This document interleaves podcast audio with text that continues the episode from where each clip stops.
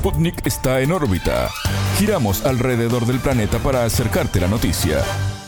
Muy buenos días para todos. Les damos la bienvenida a En órbita, el programa periodístico de Sputnik aquí en la radio en la primera mañana compartiendo con ustedes las noticias, el análisis y la comunicación.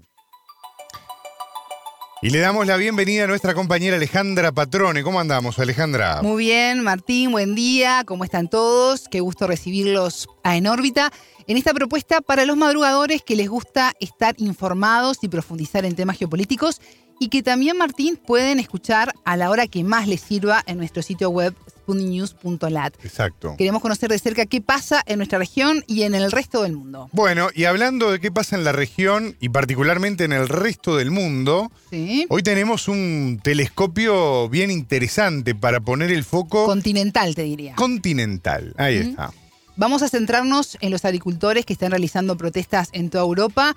Eh, nos han llegado permanentemente imágenes desde que comenzó enero de tractores obstruyendo las calles, bloqueando puertos y hasta arrojando huevos al Parlamento Europeo por una larga lista de quejas que van desde las políticas eh, económicas hasta el cambio climático y las regulaciones. Eh, si bien la indignación por las políticas económicas y ecológicas está uniendo a estas propuestas, también hay reclamos propios de cada país. Recordemos que todo arrancó en Francia, pero de manera veloz comenzaron a realizarse protestas en Italia, España, Rumania, Polonia, Grecia, Alemania, Portugal, Países Bajos. Corto la lista porque digo, esto es a nivel continental. Todo el mapa se fue. Sí, hay un efecto de contagio importante que habla de una realidad que está sufriendo todo el continente europeo. En todas estas semanas de protestas ha quedado en claro, Martín, que los eh, agricultores son capaces de causar varios trastornos y que deben ser escuchados por lo que significan para cada uno de los países donde se desempeñan. Hace tiempo que el campo viene dando señales de que no está a gusto, ¿no? Recordemos 2022 y 2023 con la crisis energética y el cambio climático con inundaciones, incendios, sequías permanentemente.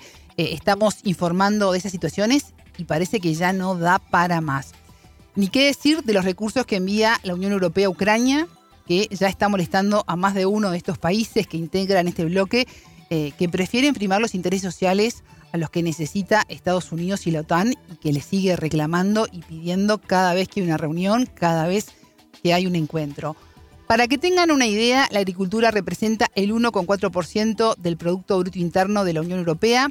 Según datos de Eurostat, los precios que obtienen los agricultores por sus productos agrícolas alcanzaron su máximo en el año 2022 pero han ido bajando desde entonces en caída, en caída libre, cayeron casi un 9% en promedio para el tercer trimestre de 2022 y el mismo periodo de 2023 y todo parece ser que sigue, ¿no? Claro. Que es un tobogán en el cual no se ve el fin.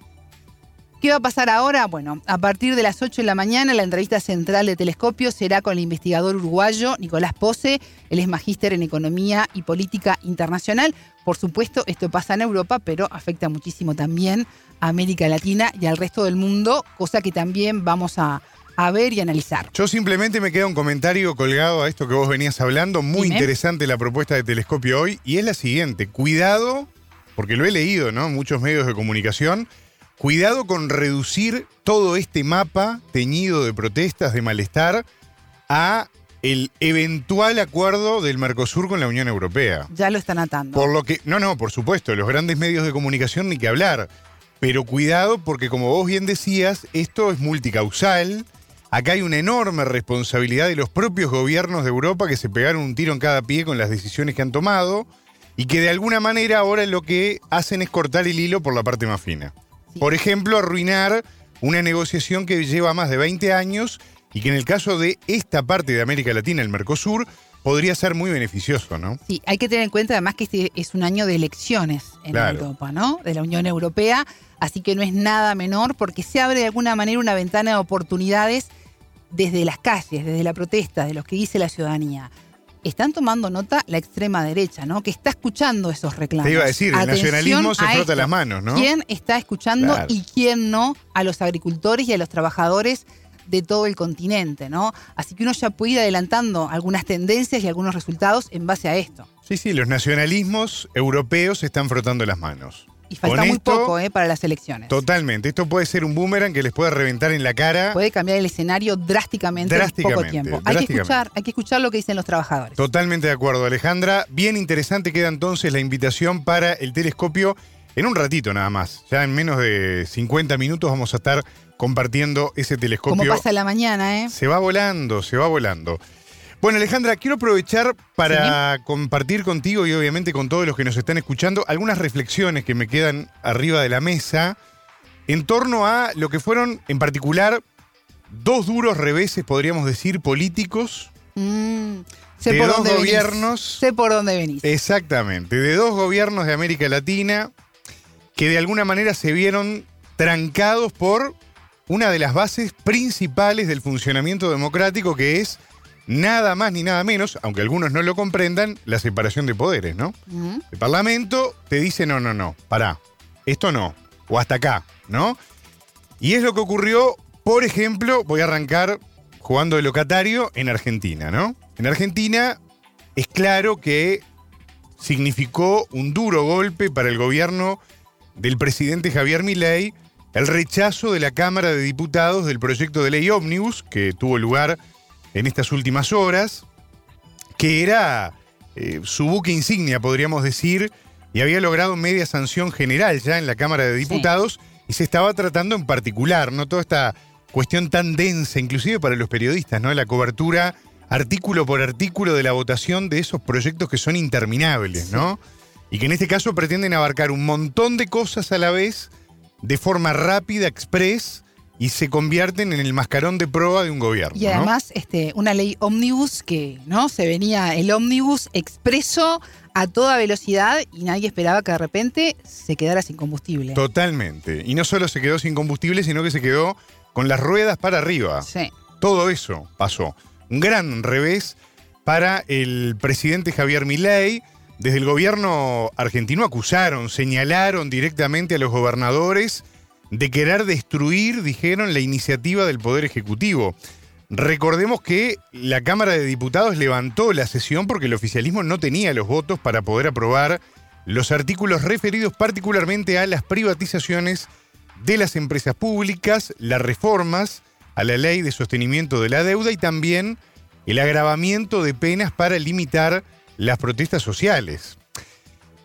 Con esta resolución, el proyecto de 646 artículos, Ya lo dice todo, ¿no? 646 artículos. un ómnibus que viene con un tráiler atrás, ¿no? Sí, O sea, es enorme. Bueno, va a tener que empezar otra vez a tratarse en la comisión correspondiente porque cayó la aprobación en general del proyecto al haber caído la votación en particular y ahora vuelve todo a empezar. Y hay una cosa que me generó una sensación un poco tragicómica, ¿no? Eh, hablábamos ayer inclusive, ¿no? De esta visita que está realizando el presidente Javier Milei a Israel. Una Israel que está en un momento de mucha tensión, pero no Argentina está en un momento de distensión, justamente, ¿no? Y en este momento el presidente Milei, que todavía está en Israel, en las últimas horas mandó un mensaje dejando en claro que él fue el que dio la orden de levantar el proyecto de ley ómnibus del Parlamento y volverlo a la comisión. Algo que en realidad sabemos que no es así. No. Esto fue un fracaso político del gobierno de Javier Milei que se encontró con la pared de no tener los votos suficientes en el Parlamento. El juego básico de la democracia, ni más ni menos que esto. Que hay que saber aceptar, que hay que saber entender y que hay que sentarse a negociar. Lo hemos dicho contigo, lo hablamos en su momento también con Natalia en el estudio.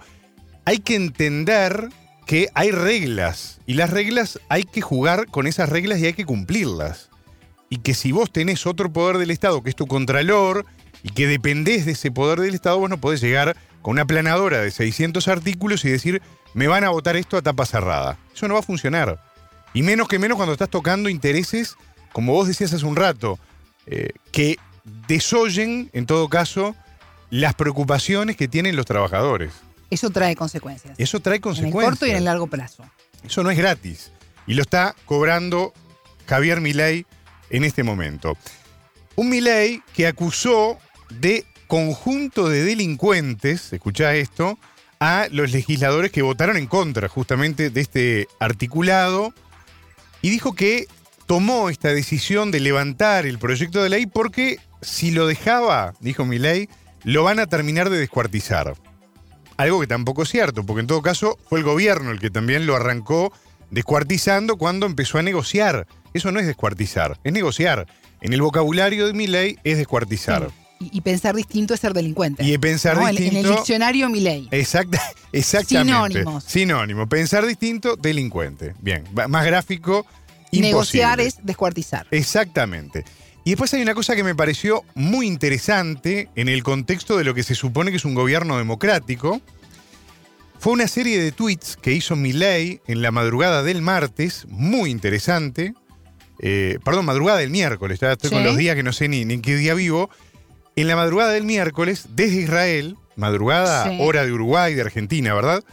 Donde publicó, escucha esto porque esto, esto es, si lo que dijiste recién era sistemáticamente resumido en lo que piensa mi ley, esto lo deja definitivamente en evidencia.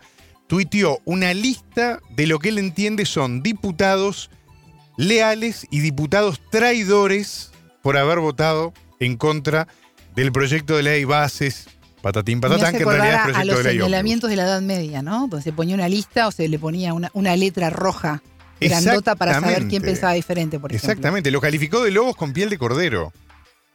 Eh, es tal cual, es una, una, un señalamiento propio de otro siglo, ¿no? el, el, entender que el que piensa distinto es mi enemigo, es un delincuente, es un lobo con piel de cordero, es un desleal, es un traidor. Y ver además cuál es el objetivo de marcar a alguien, ¿no? Porque también hay reacciones. Acuérdense lo que pasó en Estados Unidos con el Capitolio, ¿no? Lo que diga un presidente es muy importante y a quien, se, a quien señale también. Uno no sabe cuál puede ser la, la reacción ciudadana de alguien que también piense que pensar distinto es ser un delincuente y diga, bueno, yo quiero hacer justicia, no quiero delincuentes en mi país, ¿no?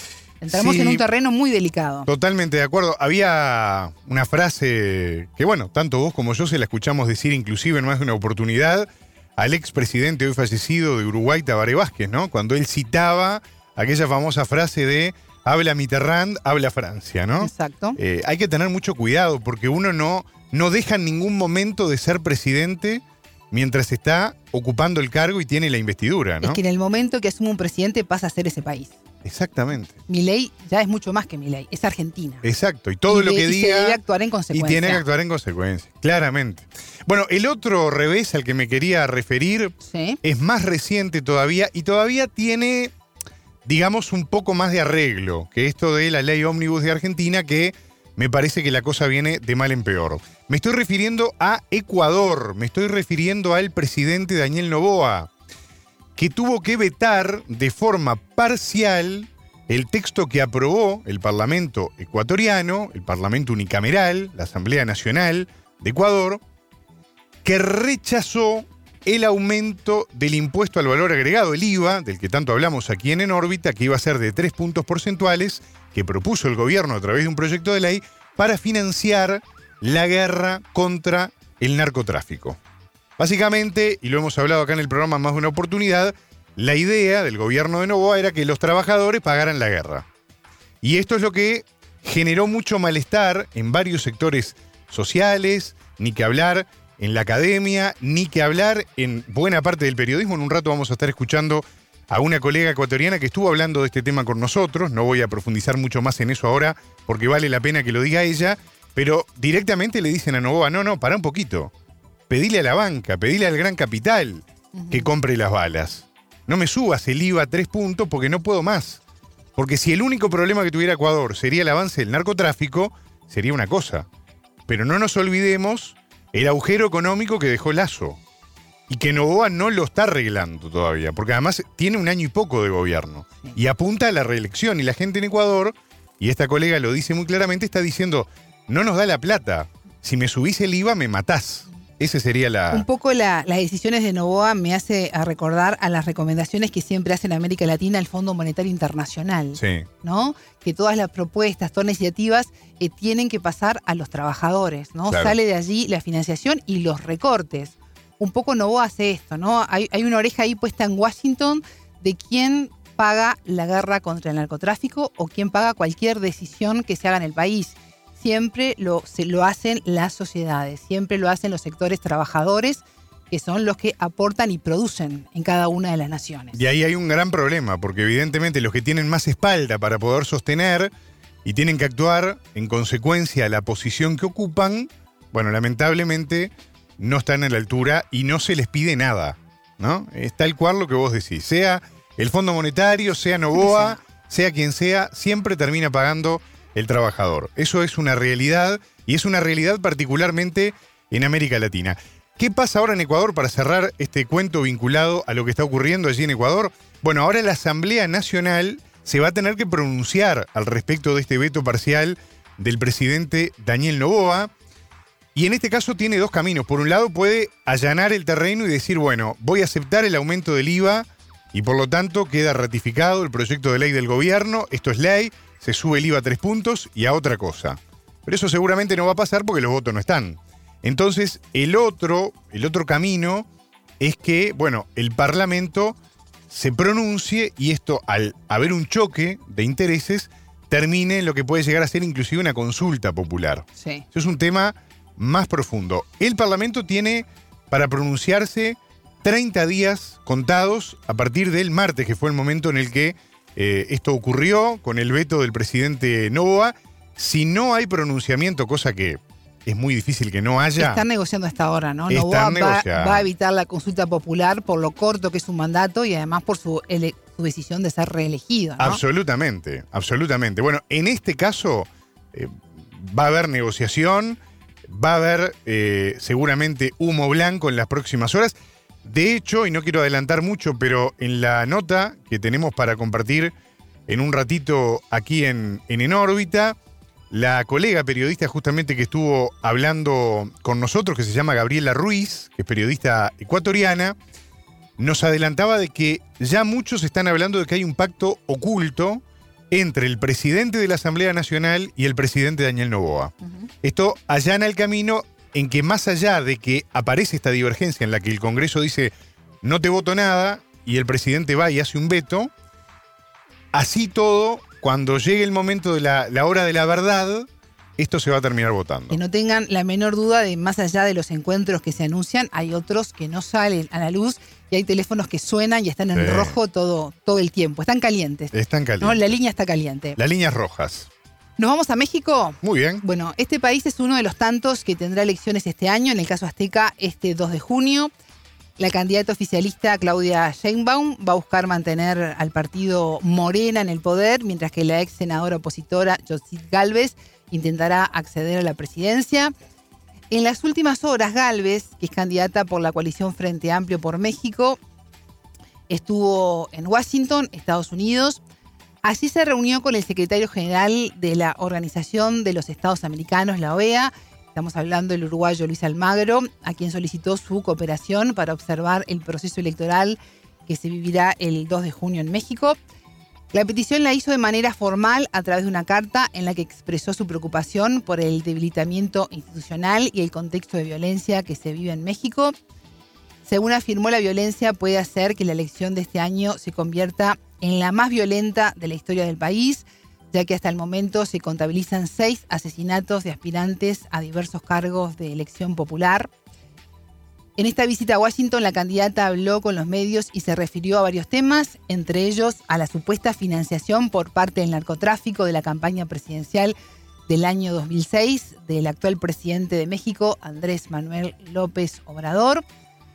Así se afirmó en un artículo del medio estadounidense ProPublica y de la agencia alemana La Deutsche Welle, con fuentes de la Administración de Control de Drogas. De acuerdo a estos artículos, AMLO habría recibido 2 millones de dólares por parte de narcotraficantes para financiar su campaña política en el año 2006. La investigación aclara en ambos casos que se desconoce si el político mexicano sabía de estos supuestos ingresos irregulares. Luego de esto, la canciller mexicana, que es Alicia Bárcena, en entrevista con medios locales, dijo que la asesora de seguridad de la Casa Blanca le dijo al presidente mexicano que este es un tema cerrado para ellos. Este es un tema que ocurrió en 2006 y todas las investigaciones que hicieron en Estados Unidos fueron cerradas sin haber encontrado ningún tipo de delito. Claro, como que están trayendo un tema que en realidad ya fue laudado. Ya se cerró y no se encontró nada. Claro. Eh, escuchamos lo que dijo la candidata Yoxit Galvez al respecto desde Estados Unidos. Lo que le he pedido es que venga a Estados Unidos y presente una demanda ante los tribunales por el hecho de difamación, que limpie su nombre el presidente. Eso es lo que le he pedido. En prácticamente las entrevistas, en las reuniones con estudiantes me han preguntado si yo creo que el presidente recibió recursos de la delincuencia organizada para su campaña del año 2006. Y yo lo que pienso es que el presidente tiene que venir a los tribunales, limpiar su nombre y limpiar el nombre de México. Otro tema importante es la migración, ¿no? Y es uno de los temas eh, más relevantes que mencionó Galvez en este vínculo que tiene México con Estados Unidos. Yo pienso que el cómo abordarlo con cada uno será distinto, pero este tema no se puede resolver solo con valentonadas, con dimes y diretes. En campaña puedes decir muchas cosas, son dos estilos distintos, pero el problema es el mismo. Necesitamos parar la entrada de fentanilo a Estados Unidos, la entrada de precursores químicos a México y necesitamos parar el envío de armas y de dinero lavado que está financiando a los carteles de la bueno, agregar simplemente que el miércoles 7 Andrés Manuel López Obrador, presidente de México, dijo que su país va a cooperar para la migración, para que se haga una migración segura y ordenada, tras una reunión que tuvo con la asesora de Seguridad Nacional de la Casa Blanca, Elizabeth Sherwood Randall, es lo que todos esperamos, ¿no? Porque de hace años estamos con el tema migrante, con cooperación externa, con planes eh, nacionales en cada uno de los países, ni que hablar del Triángulo Norte, ¿no? Yo no sé cuántos y, no se llega a una solución. Eh, eh, es que eso me, leíste la mente. Yo no sé cuántos años hace que vengo escuchando de que se está trabajando para lograr una migración segura y ordenada un Estados Unidos que ve a, un migrante ¿no? como una persona que no quiere que ingrese, pero que lo necesita, porque da una mano de obra que dinamiza su, economía, ¿no? Hay un contrasentido también en todo eso. Totalmente. Alejandra, quiero, hablando de Estados Unidos, dar unos datos que lo hablábamos un poco en la previa a entrar al programa, y la verdad que son datos que a uno lo, le llaman la atención, pero volvemos a lo mismo, ¿no? Eh, no podés menos que sentir Preocupación cuando estás hablando de uno de los presidentes que conduce los destinos de una de las potencias del mundo. Claramente, estoy hablando de Estados Unidos, estoy hablando del presidente Joe Biden. Y estén atentos a este dato que me parece muy, muy importante. Más de la mitad, y, Leonardo Martínez está muy preocupado con este tema, hoy lo estábamos hablando fuera del aire, y me comentaba el dato también que lo tenía un poco preocupado allá en los controles, más de la mitad de los votantes estadounidenses entiende que el presidente de Estados Unidos, Joe Biden, escuchen bien, ¿eh? tiene cada vez menos agudeza mental. Esto lo reveló una empresa de encuestas norteamericana. Eh, la nota inclusive está publicada en la web de, de, Sputnik, por si la quieren también revisar. Y la noticia llega mientras se va acercando ¿no? la fecha de las elecciones presidenciales de este 2024 que evidencian a un presidente de Estados Unidos no muy bien parado en las encuestas, con una cantidad de flancos abiertos en su gestión, lo hemos hablado contigo, bueno, telescopio, varios telescopios has abordado todos los, los problemas que están sin solución. Que tiene varios frentes abiertos, ¿no? Totalmente. Un 59% de los ciudadanos de Estados Unidos cree que la salud mental de Joe Biden está deteriorándose gradualmente. Después, el dato también revela que un tercio de los encuestados, el 33%, se mostró en desacuerdo con la mayoría sobre la salud mental del mandatario, aunque la mayoría, la mayor parte, sospecha que los medios de comunicación encubren un deterioro cognitivo del presidente de los Estados Unidos. Me has acordado una charla que tuvimos hace un tiempo de lo necesario que es a, nivel mundial de que se hagan durante la, presidencia exámenes de deterioros cognitivos, de salud mental y de drogas. Totalmente. Que es algo que debería ser como cualquier ciudadano también, ¿no? Pero el que accede a cargos tan importantes de poder tiene que estar clarito. Lo que pasa es que la salud mental, en el marco de la salud como concepto, cuando estás hablando de un mandatario, evidentemente es una cuestión de Estado. No es solamente cuando se anuncia que un mandatario, un rey, eh, tiene cáncer, por ejemplo. No, no. Como pasó, de hecho, hace pocos días con el rey de, Reino Unido, ¿no? Eh, Carlos III. No, a ver, eh, este tipo de cosas periódicas son muy importantes. Hay que hacerse chequeos y darlos a, conocer a la, a la población y saber qué pasa ante determinados resultados. porque los ejemplos que hemos tenido o, la, o lo que hemos visto durante todos esos años es que muchas veces se esconde. Claro. Se saben los resultados y en vez de afrontarlo y decir, bueno, ¿qué hacemos a partir de este resultado médico, de salud mental, de lo que sea? Claro. Bueno, se tapa. No solo hay que hacerlo, sino que también hay que hacerse cargo y buscar Totalmente. un plan B por bien de las distintas naciones. Que además, de hecho, los países constitucionalmente tienen plan B. Para empezar, la figura del vicepresidente, ¿no? Que no es un florero que está de adorno, sino que en realidad es una, una jerarquía más y muy Sí. importante, el número dos del Poder Ejecutivo, ¿no? Pero que se está dibujando, ¿no? Permanentemente. Y de un tiempo a esta parte mucho más. Más. Con liderazgos muy personalistas también, ¿no? Bueno, en el mes de enero, una encuesta de ABC News y, y la empresa Ipsos, escuchen este dato que también es eh, bien, marca claramente los problemas que tiene Estados Unidos con su conductor. Solo el 28% de los estadounidenses cree que Biden tiene la capacidad mental necesaria para ejercer como presidente.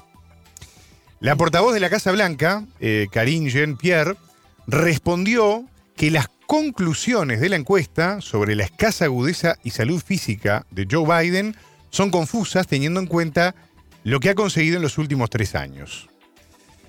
Evidentemente, esto hay que manejarlo como de Sí. quien viene, ¿no? Sí, sí. Claramente. ¿De dónde viene la información? Bueno, recordemos que Biden eh, se ha hecho famoso no solamente por el hecho de ser el presidente de los Estados Unidos, en su momento también el vicepresidente de Barack Obama, sino también por haber protagonizado algunos momentos realmente muy, mm, por ser leve, diría embarazosos, ¿no? Eh, complicados. Todo arrancó con aquel tropezón en la escalera, tres veces, en la Sí. escalera del Air Force One. Sí. No me acuerdo en qué viaje fue o si era saliendo de Washington, pero la cuestión es que pegó un tropezón que quedó pegado y de ahí en adelante vino todo lo otro, ¿no? Eh, momentos donde el presidente no encuentra la salida, por dónde tiene que salir, y errores conceptuales. Tengo un ejemplo y con esto cierro, pero creo que vale la pena mencionarlo, que es bien fresco, es del 4 de enero. Bueno, el pasado 4 de enero, Biden afirmó que en el año 2021 se reunió con el expresidente francés François Mitterrand. Recordemos que Mitterrand murió en 1996. Lo confundió con Emmanuel Macron. Claro. Esto fue durante un discurso que dio en Las Vegas el pasado 4 de enero del 2024. También se refirió a Mitterrand como el canciller de Alemania. Claramente eh, hay algunas cuestiones que, como decía Alejandra, uno puede tapar hasta cierto punto, pero hay cosas que es como el sol, con el dedo no las vas a tapar. No. Inclusive cuando la persona habla, porque hay un momento donde es, en este caso, el líder o el presidente ante el auditorio. No hay un ventríloco, ni hay este, una persona que. No, o sea, esto es la persona ejerciendo su cargo y obviamente hablando, ¿no? y Por en ejemplo. un momento de redes sociales, ¿no? Donde toda la información llega eh, rápidamente y, y se replica. Claro, totalmente. Bueno, ¿recuerdan la agresión a la presidenta peruana Dina Boluarte en, en Ayacucho? Sí, Bueno, para quienes no lo tienen tan claro, voy a hacerles una especie de resumen. sí. Porque el 20 de enero la mandataria estaba en un evento público cuando dos mujeres se le acercaron y le tomaron el cabello, ¿no? Le Sí. tiraron del pelo. Una de las agresoras es la viuda de uno de los hombres muertos en las protestas de diciembre de 2022 en contra de la asunción de Boluarte como presidenta tras la institución del maestro Pedro Castillo. Esta agresión en la presidencia generó un terremoto político y la destitución de la cúpula policial. Lo que decimos, ¿cómo llega esta gente tan cerca a un mandatario, a una mandataria? ¿Cuánto fallan esos círculos de seguridad? ¿Cuánto no? falla? Claro. En ese momento, el ahora ex jefe de ese cuerpo, el teniente general Jorge Angulo Tejada, afirmó que el hecho se había utilizado como excusa porque no le corresponde a la policía el cerco directo a la mandataria, sino a la casa militar. Eh, ¿Por qué como excusa? Según Angulo, porque se buscó pasarlo a retiro, ya que tenía diferencias con el ministro del Interior, que es Víctor Torres, Claro. debido a interferencias de este jerarca en el proceso de ascensos policiales. Miren todo el entramado que surge de luego ver a estas dos señoras tomando el pelo de Boluarte. Uno empieza por una agresión, pero después se empieza, ¿no? A sacar hilitos, trapitos y hay un trasfondo mucho más grande Sí, detrás sí, una cosa es la lo que punta del parecía una agresión Claro. fortuita y que tenía que ver con eh, el momento de asumir Boluarte y la salida rápida de Pedro Castillo. Ahora Angulo fue citado para el próximo viernes 9 para que declare en el área de enriquecimiento ilícito y denuncias constitucionales de la Fiscalía de la Nación sobre estas interferencias del ministro del Interior en los ascensos de grado, pases a retiro y designación de cargos. Vamos a escuchar un fragmento de una entrevista Angulo sobre este tema en el programa local Panorama. El interés que tengo yo acá es resarcir daños frente a este escenario que ha sucedido y que considero obviamente un atropello, una vejación, un agravio a la misma institución policial. Si los altos esferas políticas no respetan a la institución, entonces ¿cuál es el mensaje que nosotros podemos brindar a nuestros ciudadanos para el respeto a una institución que se carga del control social y en un escenario, en un contexto complicado y difícil para nosotros? Cuando usted dice altas esferas políticas, se refiere quizá al premier Alberto Tarola. ¿Es posible que él lo haya querido sacar de la institución policial? Sí, bueno, empezar a este, yo creo que los funcionarios que están comprometidos en la firma de una resolución suprema que este, da el cese no solamente al que habla, sino también al jefe de Estado Mayor y al inspector general que conforman el alto mando institucional. O sea, toda la cabeza, como se dice eh, comúnmente, ¿no? ¿Cuál era su relación entonces con el ministro del Interior, Víctor Torres? Bueno, el señor ministro del Interior, que cuando ha ingresado a la cartera del Interior, que es una de las más complicadas, no hubo una buena comunicación en razón de que él ha querido imponer eh, ciertos criterios en los diferentes procesos que son muy sensibles, pues por ejemplo ascensos, pases del retiro, cambio de colocación, y que siempre generalmente han devenido en los famosos escándalos, que no, no han hecho otra cosa sino desprestigiar la imagen de la institución. ¿Tuvo usted fricciones por retiros o ascensos con el ministro del Interior? Así es, en forma permanente. ¿Cómo se daban estas fricciones? ¿Qué eh, tipo de imposición correcto. había? Cuando se hace un proceso, puede ser de, por ejemplo, el proceso de pases al retiro se le denomina la Junta de Calificación, que está conformada por no menos de cinco generales, entre oficiales de armas y de servicios. Esa comisión, que está jefaturada por el que habla, por el comandante general, y de acuerdo a los criterios requeridos y una evaluación y calificación objetiva, se, hace una propuesta de pases a retiro. Se traslada al ministro del Interior y luego, para potestad de la señora Presidenta de la República, o el Presidente de la República para que disponga el retiro, como parte de, un, de la dinámica. ¿Y esto seguía su cauce natural, orgánico, o había alguna intervención prepotente de parte del ministro del Interior? Eh, la verdad es que la modificación de esa lista de oficiales generales que pasaban el retiro iban al director de recursos humanos de la policía el director de recursos humanos me transmitía una disposición del ministro indicándome que dos o tres o cuatro oficiales de generales que deberían irse no se vayan. Esa es, esa es la intromisión. Por orden del ministro del así Interior. Es, así es. Bueno, así están las cosas en Perú. Interesante escuchar este testimonio para no dejar morir también este tema que evidentemente, como decías vos, venía con otras cuestiones de fondo, mucho más allá de lo que dejaba ver la punta del iceberg. Bueno, vamos a los titulares. Vamos.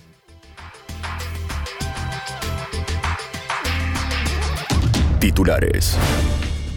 Negociaciones. El presidente de Ecuador vetó de forma parcial el rechazo del Parlamento a su proyecto de aumentar el IVA para financiar la guerra contra el narcotráfico. Reencuentro. El primer ministro israelí Benjamín Netanyahu se reunió con el jefe de la diplomacia de Estados Unidos, Anthony Blinken, para abordar la guerra en Gaza. Alarma. La Policía Federal de Brasil investiga a un diputado de ultraderecha y a un ciudadano que pedía dinero en Internet a cambio de matar al presidente Lula. Esfuerzos. Naciones Unidas amplía su ayuda a Etiopía para combatir el hambre. Sabotaje. Rusia lamentó no contar con acceso a resultados de investigación del ataque a los gasoductos Nord Stream. Campaña. El expresidente panameño Ricardo Martinelli acusó al actual presidente Laurentino Cortizo de planear asesinarlo. Estos fueron los titulares. Vamos al desarrollo de las noticias. El mundo gira y en órbita te trae las noticias. Noticias.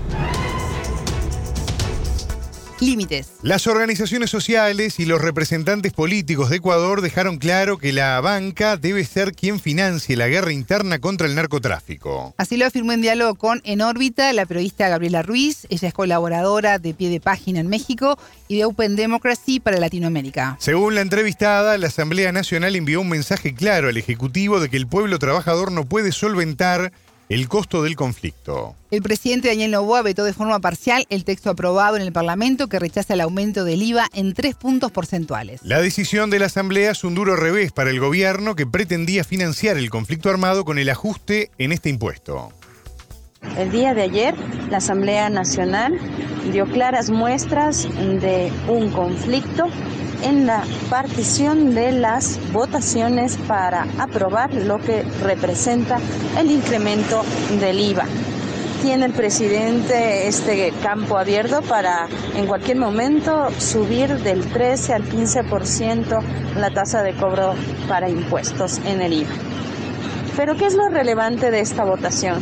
Que 83 asambleístas le dijeron que no, y a esos 83 asambleístas, varias voces desde las organizaciones sociales le piden que reflexionen y además hagan el exhorto a sus compañeros para que rechacen totalmente esta nueva reforma que está golpeando el bolsillo de las clases populares. En el diálogo y debate nacional, también las voces críticas piden que sea la banca, que sean quienes ganan grandes utilidades, quienes aporten a la economía de guerra. Hay una preocupación, como es notorio, para solventar la guerra, el costo de lo que representa, pero también hay una gran oposición para que siga siendo el pueblo, la clase media, quienes financien esta economía de guerra. Por otro lado, un gran un gran bloqueo para quienes realizan sus emprendimientos, actividades en el sector productivo, es lo que ahora tiene un gran reto. La Secretaría de Comunicación de Presidencia indicó que el veto responde al interés de mejorar el texto en función de su aplicación y entendimiento pleno. Ahora corresponde a la Asamblea pronunciarse respecto al veto parcial, ante lo cual puede aceptar la propuesta de aumento del IVA realizada por el Ejecutivo. Como a su vez ratificar el contenido del rechazo. En caso de que el Parlamento no se pronuncie en 30 días, el ajuste del IVA entra en vigencia. En este marco, Ruiz señaló que existe un falso choque entre el Ejecutivo y el Legislativo que tiene como trasfondo un acuerdo entre los presidentes de ambos poderes. El cabildeo al interior de la Asamblea y el diálogo que las fuerzas políticas mantienen para aprobar por completo o no, hacerlo por secciones en el caso de la propuesta del incremento del IVA, ha llevado también a hacer notorio y público este acuerdo que existe aparentemente entre el presidente de la República, Daniel Novoa, y el presidente de la Asamblea Nacional, Kronfle. De esta manera, también se denuncia el uso del procedimiento parlamentario para que de cierta manera no haya llegado en ningún momento de la sesión que se llevó a cabo ayer la moción para archivar por completo la ley, que es también una opción, ¿no? Y de esa manera pues le dan la holgura al, proceso y también al, al, presidente, al Poder Ejecutivo, de que pueda vetar, de que pueda hacer estas modificaciones e incluso negar por completo lo que la Asamblea viene pronunciándose. Y es de esa forma que más bien las, organizaciones de la sociedad civil consideran importante acá especialmente la Confederación de Nacionalidades Indígenas del Ecuador, la CONAIE, que se evidencie este uso, uso mañoso le llaman, del procedimiento legislativo a fin de allanarle el camino al presidente y darle en el fondo apoyo para que pueda aprobar todas las leyes que se ha propuesto. Y en apariencia la discusión y debate en la Asamblea tendría el espejo de algunas quejas y preocupaciones, pero en el fondo se logra aprobar las propuestas de leyes del presidente. A un mes de haberse declarado el conflicto armado interno en Ecuador, la periodista se refirió a los retos que enfrenta la nación sudamericana. Dando principalmente el de la recesión económica. Una que aún no se ha declarado porque el sector económico productivo ha sido cauteloso y está en el sigilo esperando que funcionen las medidas y las políticas que está actualmente implementando el gobierno de Daniel Novoa. ¿Qué pasa cuando tienes un estado de excepción que limita la movilidad? Luego en la percepción pública pues el miedo genera que la gente no se movilice, que consuma menos. También hemos eh, sufrido una caída importante en las reservas, también se afectaron las rutas de avión que llegan hasta Ecuador y todo eso va impactando, por ejemplo, en un sector turístico económico en donde hemos visto poca, poca información, poco liderazgo por parte del gobierno nacional. Estuvo participando en la feria eh, de Madrid en turismo. También vimos, hoy mismo se está llevando a cabo en estos momentos una rueda de prensa por parte de Cronfe, el presidente de la Asamblea Nacional, y allí invitó a la actual ministra del sector productivo del Ecuador y a exfuncionarios del gobierno de Lazo, que a la luz de los resultados de evaluación tan baja del presupuesto que teníamos para actividades, obras en el Estado, pues no son los mejores paladines, los mejores representantes de un buen gobierno. Y estos son los retos, porque no han parado de realizarse también los operativos por parte de las fuerzas de seguridad y allí quienes tienen el liderazgo, claramente la vocería, son las Fuerzas Armadas. Es una institución que goza de credibilidad y de apoyo por parte de los ecuatorianos y cabe resaltar que en este periodo el primer punto con el que arranca la crisis del 2024 es justamente la escapatoria de Fito, de este capo de las drogas. Hasta el momento no se lo ha encontrado. Y el segundo momento es que por parte de los medios y del Buró de Comunicación del gobierno se lanzan encuestas para demostrar que el gobierno de Novoa tiene más del 80% de aceptación. Si lo vemos también a la luz del análisis de comunicación y de opinión pública, pues hay una estrategia que está moviendo las, las caídas y los problemas que también está enfrentando el gobierno de Novoa con un estado de propaganda.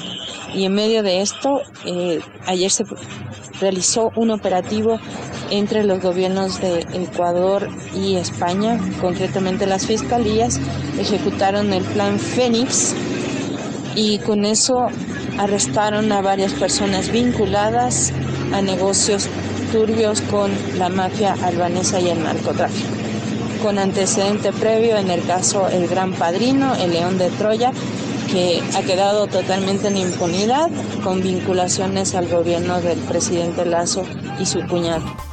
Escuchábamos a la periodista Gabriela Ruiz, colaboradora de Pie de Página en México y de Open Democracy para Latinoamérica.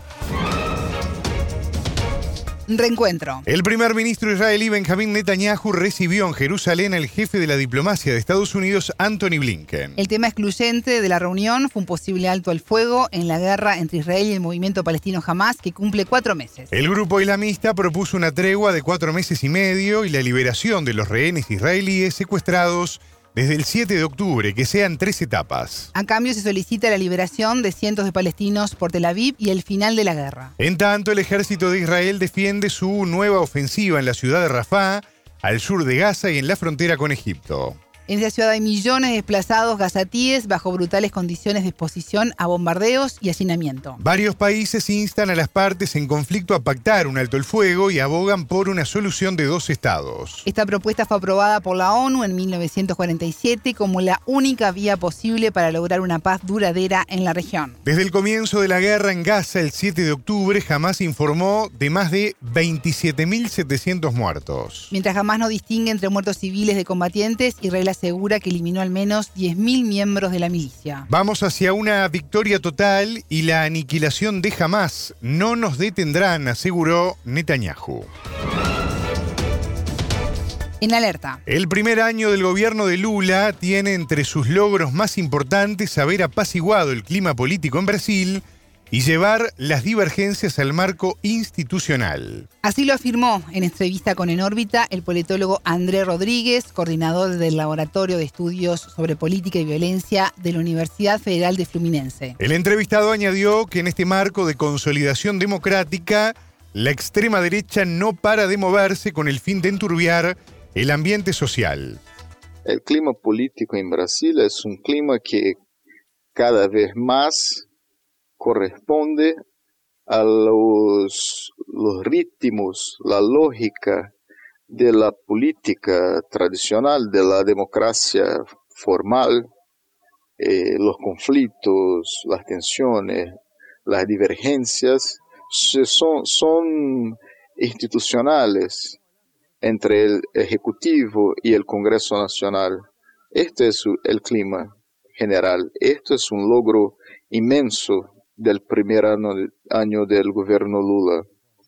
Pero es importante porque eh, que, hay, que, que establezca una, una dinámica de monitoramiento, control e investigación de los movimientos radicalizados de extrema derecha que se organizan por las redes.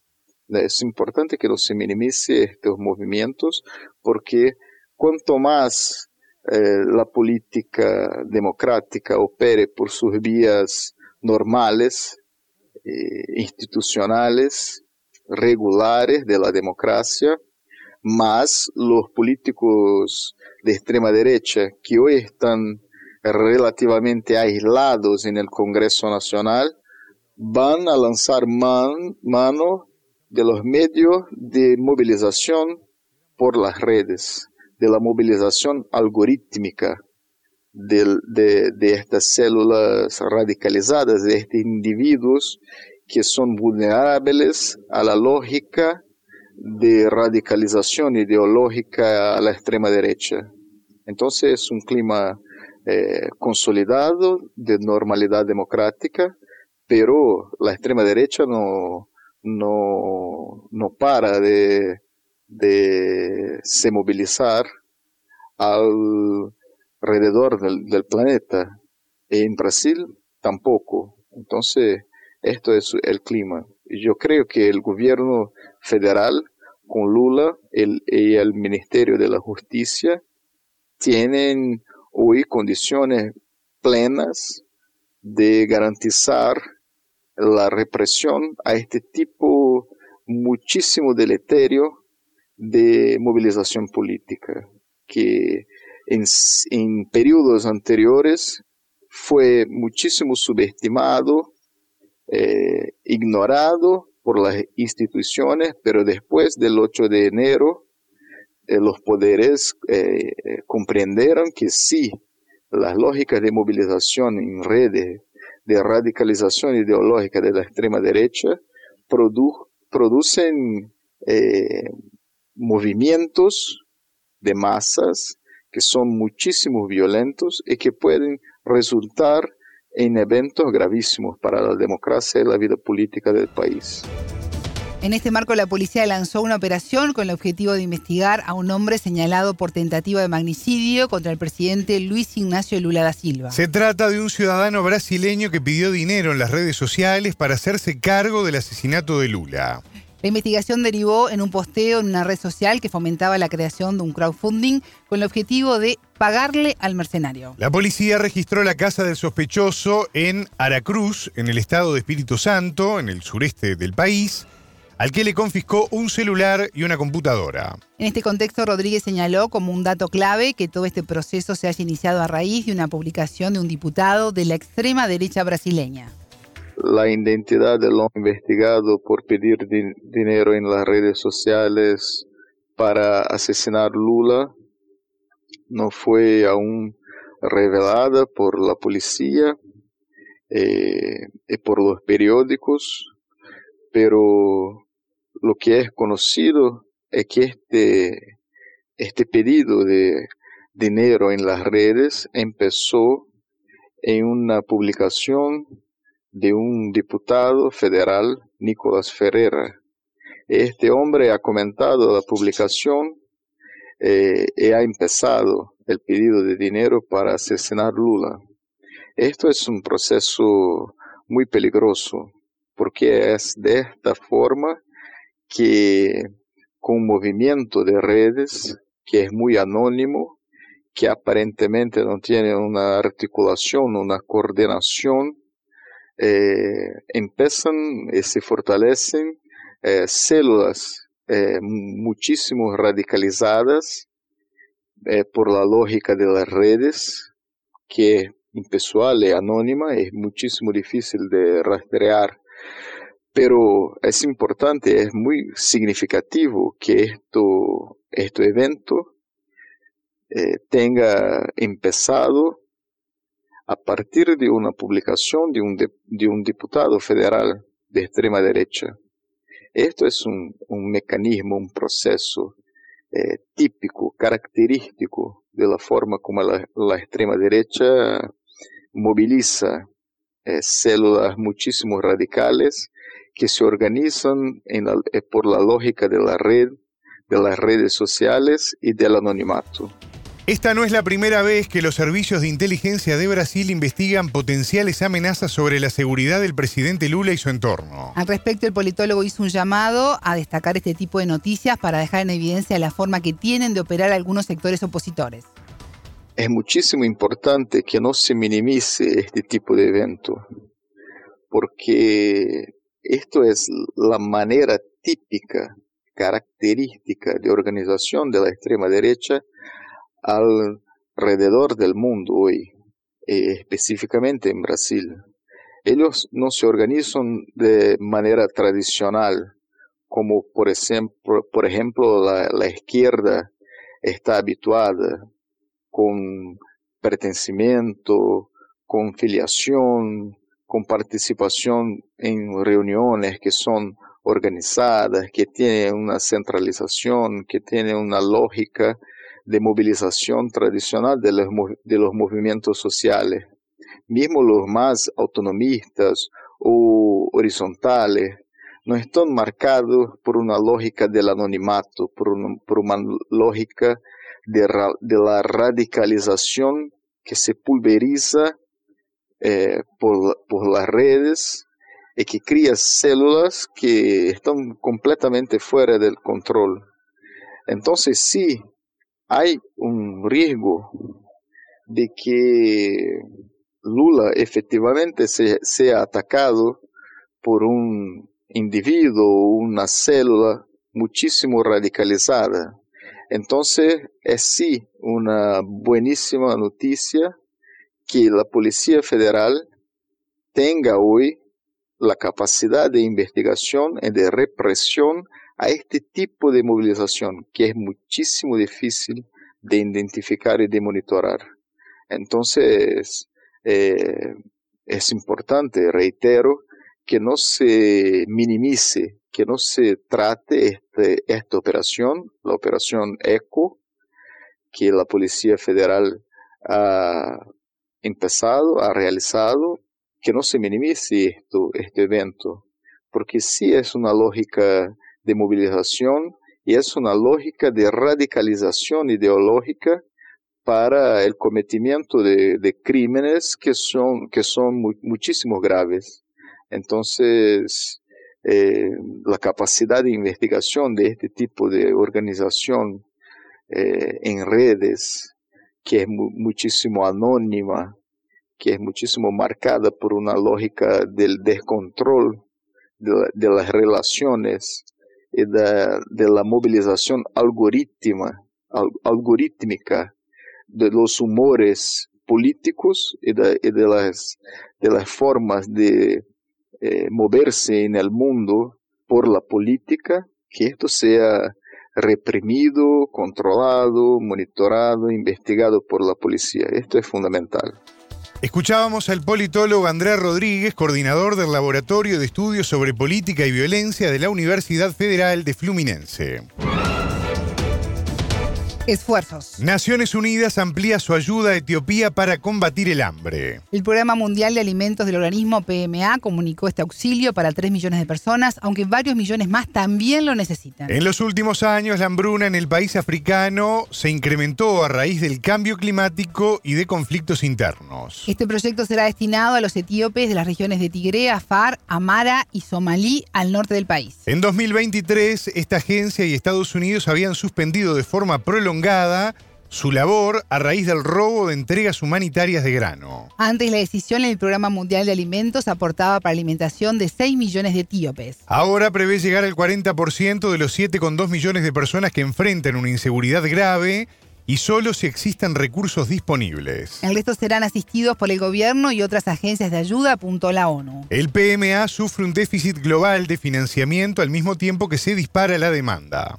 La agencia reconoció tener severas limitaciones de comida en el país africano y solicitó con urgencia 142 millones de dólares para sus operaciones. El gobierno etíope insiste en que está gestionando la crisis. Naciones Unidas había acusado al gobierno de utilizar el hambre contra las fuerzas rebeldes de la región del Tigre durante la guerra civil finalizada en el año 2022. Pero el primer ministro, Abid Ahmed, negó esta acusación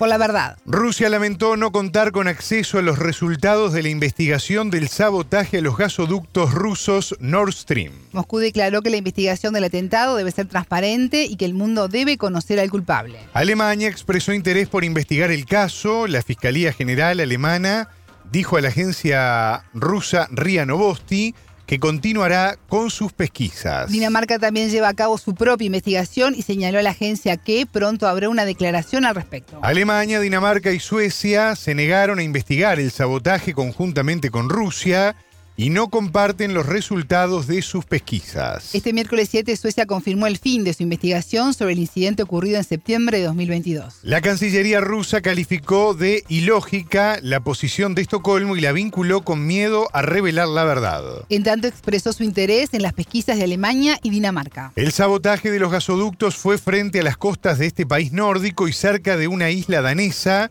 en una zona con varios buques de guerra de la OTAN. Fueron voladas tres de las cuatro líneas que conectaban a Rusia y Alemania por el fondo del mar Báltico. En febrero de 2023, el periodista estadounidense Seymour Hersh ganador del premio Pulitzer, se refirió al sabotaje. Manifestó que usos militares de Estados Unidos colocaron cargas explosivas bajo los gasoductos rusos durante los ejercicios de la OTAN a mediados de 2022. Las cargas luego fueron activadas por los noruegos.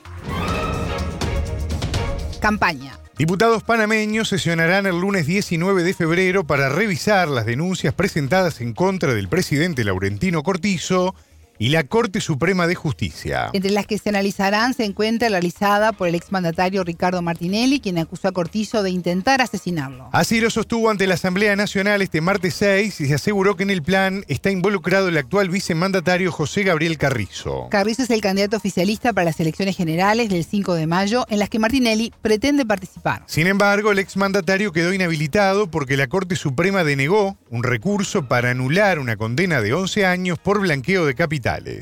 La, sentencia fue emitida el año pasado y esta era la última instancia que le quedaba a Martinelli para pedir su anulación. A la salida de la Asamblea, el exmandatario habló con medios locales y también remarcó que seguirá adelante con la postulación electoral.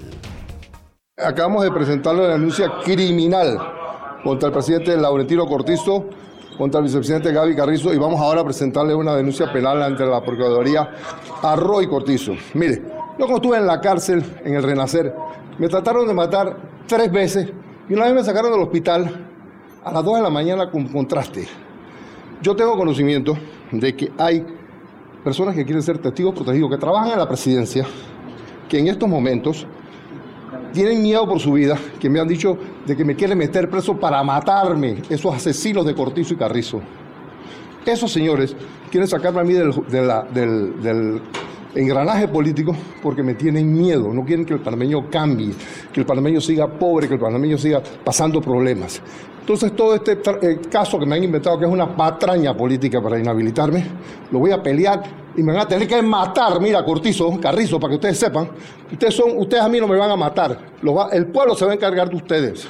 Por este tipo de declaraciones, el vicepresidente ha indicado que usted es un delincuente, un irresponsable y un mafioso. ¿Será que él se está viendo en su espejo? Yo sí quiero decirle una cosa. Ese tipo, después de escuchar esas declaraciones, ese tipo está cagado, ese culicagado está cagado. Está cagado ese culicagado porque él sabe lo que está haciendo. Él es el que está responsable de, de que me quiere matar. Él es el que está detrás junto con Roy Cortizo, que es el hermano del presidente Cortizo. ¿Usted tiene prueba de eso? Sí, nada más quiero que me, acepten los testigos, los testigos protegidos, como, tal cual como me lo hicieron a mí, y que nunca aparecieron y sacaron sus declaraciones, nunca, nunca testificaron, nunca los pudimos este, eh, cuestionar. La diputada Magín Correa, cercana a Martinelli, se refirió a esta denuncia durante la sesión en la Asamblea.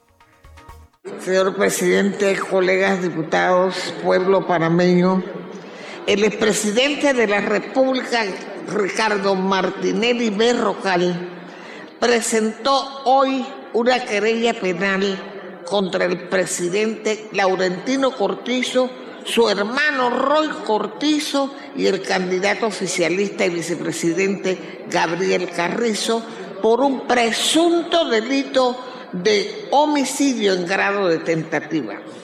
La Asamblea Nacional está obligada, en base a lo que establece el artículo 160 de la Constitución Política Nacional, a investigar las denuncias contra Cortizo y Carrizo. La comisión de credenciales es la que a la que le corresponde admitir esa querella e iniciar la investigación. Como integrante de esa comisión, hago un llamado al presidente de la misma a que se admita lo antes posible dicha querella y se inicien las investigaciones porque los hechos son muy graves. Para la atención, llama la atención la virulencia con la que el vicepresidente y candidato oficialista Carrizo reacciona a la denuncia de Martinelli calificando al expresidente de mafioso y delincuente. Y eso me hace pensar que quien así reacciona es capaz de hacer cualquier cosa. Martinelli fue a un juicio dos ocasiones por el caso de los pinchazos. En las dos instancias fue declarado inocente, a pesar de lo cual insisten en perseguirlo inventándole cosas como el New Business, donde el perito de la fiscalía, Eliseo Ábrega, aseguró que el dinero que puso Martinelli para la compra de pasa fue de procedencia legítima y producto de sus ahorros. Hablemos claro. A Martinelli lo quieren privar de sus derechos e inhabilitar y meter preso. Ahora, supuestamente, lo que quieren es matarlo para que no corra como candidato a la presidencia. Porque el 90% del pueblo panameño quiere que el próximo presidente de la República sea Martinelli. Sabe perfectamente que su denuncia es totalmente falsa, declaró por su parte el actual presidente Laurentino Cortizo. En tanto, el vicemandatario y candidato Carrizo calificó a Martinelli de mafioso. Esto dijo en el programa Panamá en directo. Todo tiene un límite, profesor. Yo he sido tolerante a, a, muchísimas críticas, eh, la mayoría llena de mentiras, de calumnias, de injurias, de, de falsedades. Y he tolerado porque entiendo que siendo, ser vicepresidente tienes que someterte al peor de los escrutinios y tienes que ser calmado, tolerante. Pero ayer, en medio de la, de la gira, sí me mostraron esas declaraciones y, y, como lo dije ayer, es un irrespeto no solamente a la autoridad del país, sino al pueblo panameño. Que una persona con esas declaraciones que al final terminan dando asco pretenda meterse en la mente de la ciudadanía cuando lo que debe hacer es enfrentar la justicia. Esta administración lo que ha hecho ha sido garantizar independencia en la justicia, garantizar los recursos suficientes para que la justicia haga su trabajo eh, y es la columna vertebral de la democracia.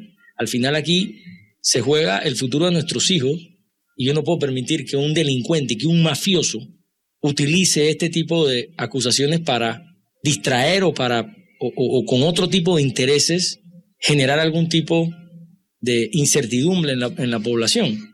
Yo, yo quiero dejar el tema hasta allí y como dije ayer también, A él lo acompaña un abogado muy prestigioso, que es el licenciado Molino, y yo apelo a que lo pueda aconsejar mejor. Martinelli, gobernante 2009-2014, fue juzgado por comprar en 2010 la mayoría de las acciones de Editora Panamá América con dinero de sobornos. Además, tiene otro juicio por presunto blanqueo de dinero vinculado a la constructora brasileña Odebrecht. En 2021 fue absuelto en una causa por presunto espionaje a opositores durante su gobierno. A pesar de estos procesos, Martinelli encabezaba la intención de votos en las últimas encuestas para las presidenciales de mayo.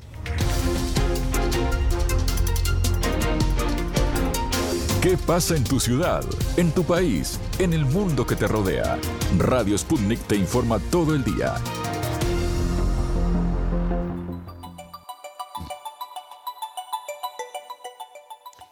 Ya estamos llegando a la primera Nora de Nórbita. Somos Martín González y Alejandra Patrone. En un ratito estamos cruzando para Europa. Martín, ya se sienten los tractores. Totalmente. Nos vamos a telescopio luego de la pausa. Muy interesante como adelantamos en la apertura. Quédense del otro lado.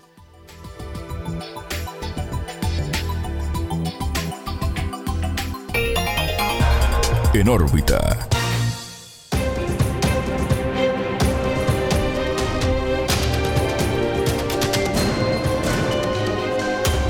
Radio Sputnik. Contamos lo que otros callan.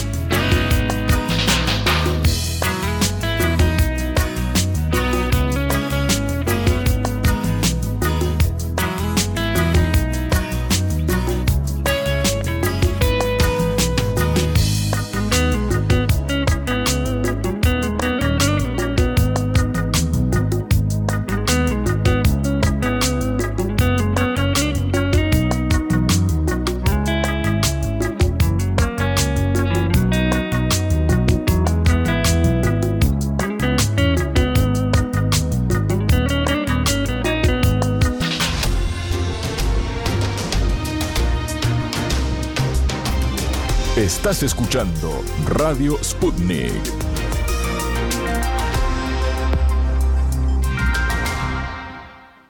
Telescopio. Entrevistas, análisis, expertos, las noticias en profundidad. Todo para pensar la noticia. Los agricultores europeos ponen de cabeza al continente, mientras que Irlanda del Norte insiste en independizarse del Reino Unido. Hoy ponemos el foco de nuestro telescopio en los posibles cambios exigidos desde las calles. Junto al investigador uruguayo Nicolás Pose, magíster en Economía y Política Internacional, profundizaremos en el impacto regional de las multitudinarias protestas agrícolas y las repercusiones del post-Brexit. En Telescopio te acercamos a los hechos más allá de las noticias.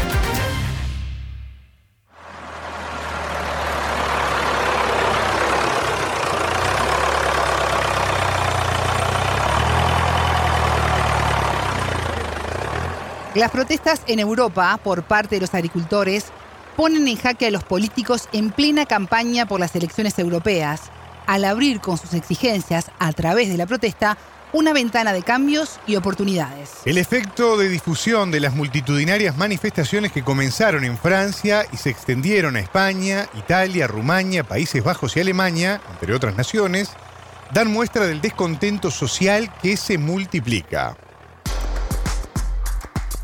El denominador común es la creciente indignación por las políticas económicas, reguladoras y ecológicas.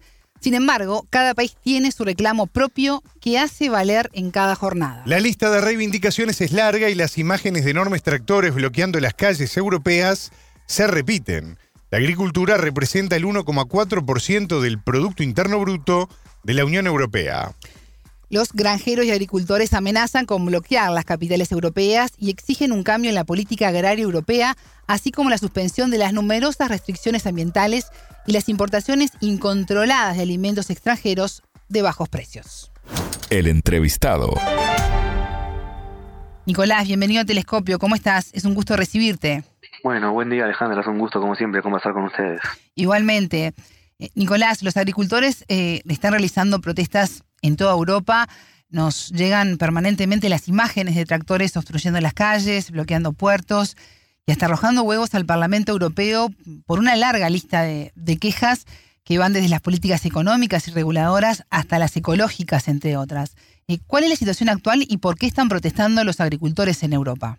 Bueno, estas protestas tenemos que entenderlas en, el marco de, un contexto particular asociado a algunos factores exógenos como fueron la, guerra en Ucrania, los efectos que todavía permanecen de, la pandemia y algunas iniciativas de política relacionadas con este el, la regulación de la agricultura, tanto en lo que sea el, uso de, productos, de, insumos para la producción, como objetivos climáticos que se ha planteado la Unión Europea, que llevan a que ese combo de elementos afecte la rentabilidad de los productores agrícolas.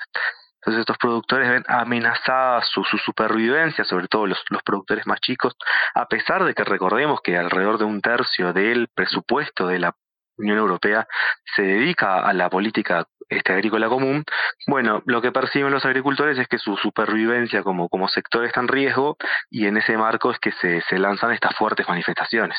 Todo esto además ambientado por un contexto electoral. Recordemos que a mediados de junio vamos a tener elecciones en el Parlamento Europeo, lo que también les da una oportunidad a este poderoso grupo de presión para poner sus reivindicaciones otra vez arriba de la mesa. Eh, uno cuando escucha las declaraciones de quienes están protestando, la indignación por las políticas económicas, reguladoras y ecológicas eh, se repite, pero además hay reclamos propios de cada país. Eh, recordemos que todo arrancó en Francia, pero de, manera veloz comenzaron a realizarse protestas en Italia, en España, en Rumania, Polonia, Alemania, Países Bajos, entre otros, ¿no?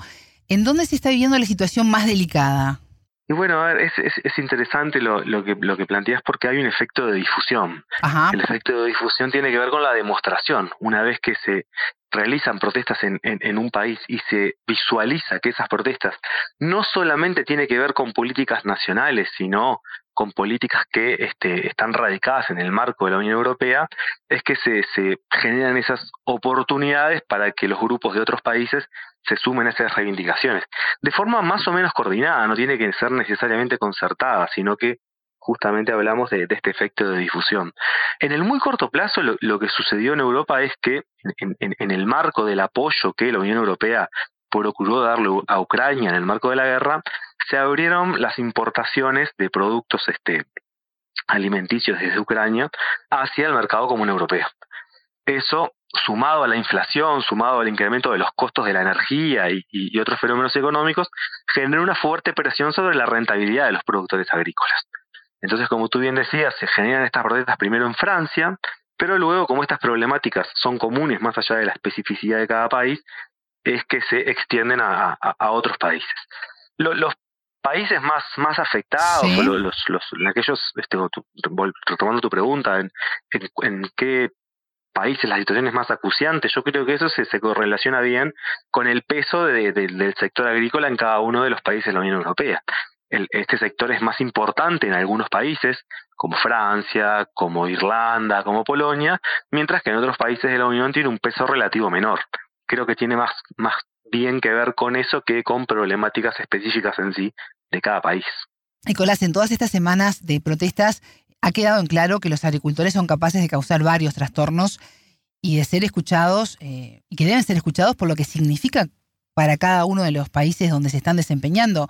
Eh, hace tiempo que el campo viene dando señales de agotamiento. Eh, ¿Por qué no se los escuchó? ¿Se los ha subestimado? Bueno, primero que nada, eh, enfatizar en, lo que tú este, me preguntabas de que son un, grupo de presión muy poderoso, ¿verdad? Este, históricamente, en la, la construcción misma de, la Unión Europea, retomo mi, mi, comentario anterior, este, la política agrícola común este, recibe un tercio del total del presupuesto de la Unión Europea. Y, eso se, explica en parte por, la capacidad de, organización y de, ejercicio de presión que tienen este, los, grupos agrícolas. Después, en cuanto a este, la coyuntura, bueno, la, amenaza de lo que significa la apertura del mercado, las regulaciones este, relacionadas a, climáticas, ¿verdad? Este, Sabemos que hay algunos targets de, de, la Unión Europea que tienen que ver con la reducción de emisiones que afectan al, al sector agrícola. La Comisión Europea argumenta que este, ha brindado respuestas para ello, que este, algunos subsidios atados a reducciones de emisiones podrían este, compensar la, la pérdida de rentabilidad que supone transitar esta vía. Lo que argumentan los productores es que son procesos muy complejos, procesos muy costosos, muy burocráticos y que, a los que no logran acceder y que finalmente no, terminan funcionando en la práctica. Yo creo que ahí hay un espacio para el, rearmado más específico de estos incentivos de cara a, alcanzar las metas de la Unión Europea. Pero creo que en el fondo hay algunos elementos más centrales que tienen que ver con que los agricultores se plantean que su mercado siga siendo protegido, entonces esto implica, por ejemplo, este, volver a cerrar las, importaciones desde Ucrania, no firmar el acuerdo con Mercosur, que sabemos que es un tema que está arriba de la mesa y, que preocupa fuertemente a, este sector, y que este, las, las, las emisiones, las, las metas de, reducción de emisiones al menos se dilaten. Creo que estos son los principales planteos de, de, estos grupos de cara bueno, a asegurar sus márgenes de rentabilidad y, y, creo que tienen el elemento de presión adicional de que son, se vienen las elecciones europeas y que hay grupos este, políticos, este, sectores políticos no tradicionales, por llamarlos de alguna manera, que están buscando capitalizar su descontento. Entonces, bueno, eso, eso genera una ventana de oportunidad para que los productores planteen a los grupos políticos tradicionales, sobre todo de centro derecha, que son los que han concitado el mayor apoyo de los, de los agricultores este, en, Europa, en las elecciones europeas, de que tomen en cuenta sus medidas. Creo que es una ventana de oportunidad que, están intentando, aprovechar. En el último año han aumentado los cuestionamientos en Europa a las sanciones impuestas por Estados Unidos y sus aliados contra Rusia por la crisis en Ucrania, que tú, tú mencionabas como uno de los factores de lo que está ocurriendo con las protestas agrícolas, y a raíz de los severos efectos en la economía y la forma de vida de las distintas poblaciones.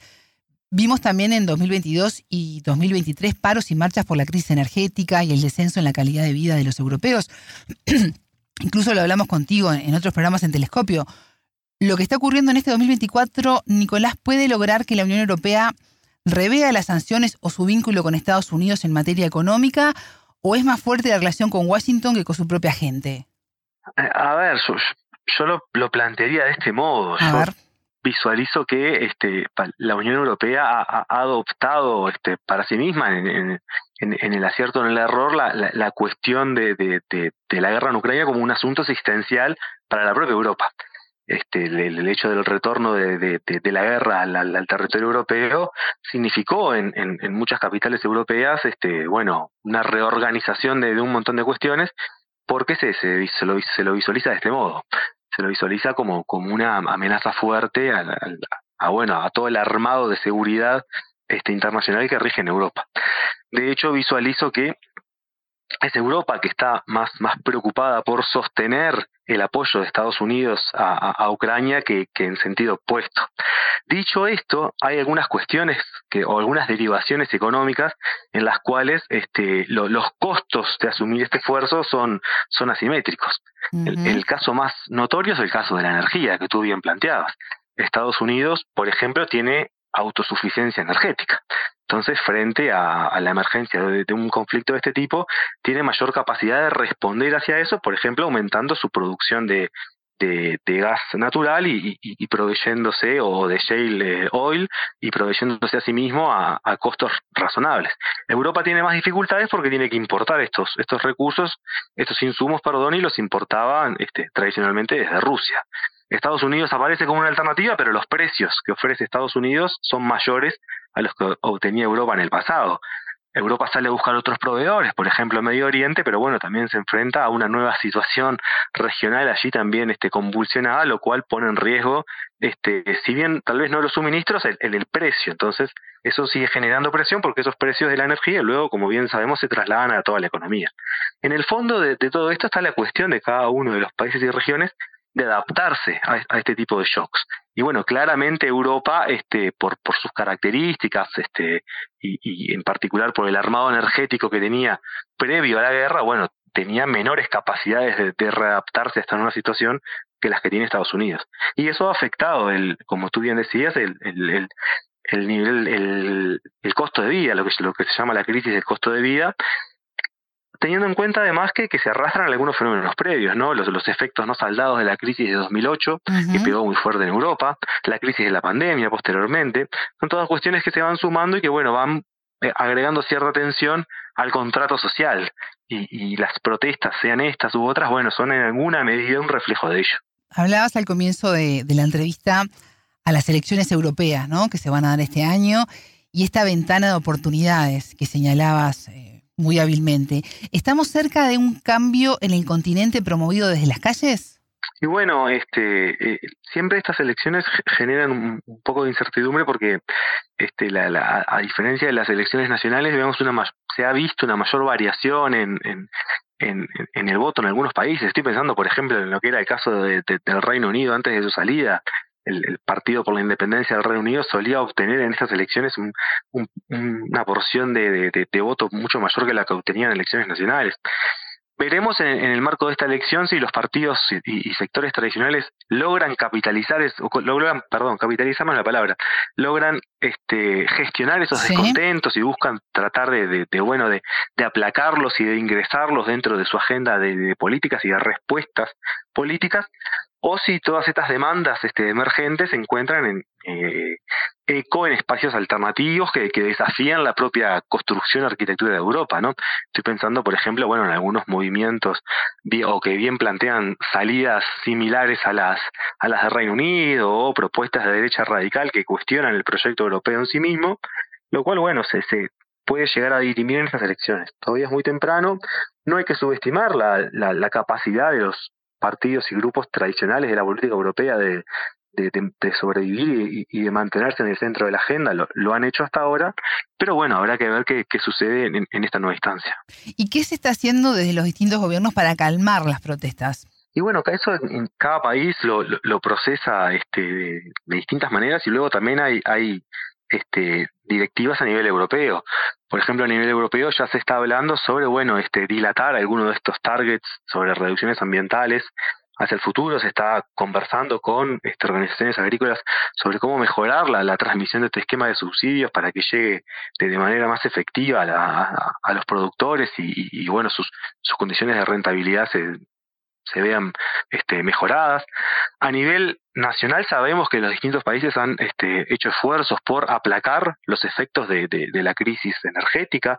Ahí las iniciativas son muy variadas, pero bueno, en algunos países se han puesto este, topes a los precios que las distribuidoras pueden cobrar, en otros países se ha subsidiado la oferta, se, se ha puesto dinero para que los productores y distribuidores de energía puedan venderla a un costo menor. Pero bueno, este es, es un contexto desafiante en, el cual bueno se, emergen estas cosas y cada país reacciona en el marco de su, coyuntura política y también vemos, como te decía, algunos lineamientos o directivas más generales que, surgen en el marco de la Unión Europea. Y en el marco de estos objetivos medioambientales, ¿corre riesgo el, el Pacto Verde Europeo? Bueno, yo creo que, que en cada una de las dimensiones de los objetivos que se plantea este nuevo Pacto Verde va a haber desafíos, porque claro que, que, la reducción de, emisiones afecta la cómo está estructurada la, actividad económica en la, en, la, en la actualidad, y, y ahí el, el, diseño de políticas tiene que ser muy, muy fino, muy detallado para asegurar la sustentabilidad económica de esas, de esas actividades productivas, al mismo tiempo que se procura mejorar su sustentabilidad ambiental. No sé si me explico, pero La, idea es que las políticas públicas tienen que acompañar esa transformación hacia una mayor sustentabilidad ambiental. Y en cada uno de esos planos hay desafíos, tanto sea en el plano industrial como en el plano de la producción agrícola. Este, en el fondo, este, también hay que tener en cuenta que, Europa en este partido no, no lo juega sola, sino que, que, que, tiene que lograr mantener ciertos niveles de competitividad a nivel internacional, la, la, producción industrial europea no se dedica únicamente al consumo interno, sino que compite en el resto del mundo y, el encarecimiento de la producción puede ser un problema, por lo que de vuelta ahí la política pública va a jugar un rol, ya está jugando y va a jugar un rol a través de distintos mecanismos de, apoyo a esta transición. Y este bueno en, también aparecen coyunturas que, que, que, plantean estos desafíos. Yo creo que además Europa este, va a procurar o tiene que procurar socios para, para el establecimiento de, este pacto porque, bueno, si no, eso también puede afectar negativamente este, algunos de sus relacionamientos con el resto del mundo.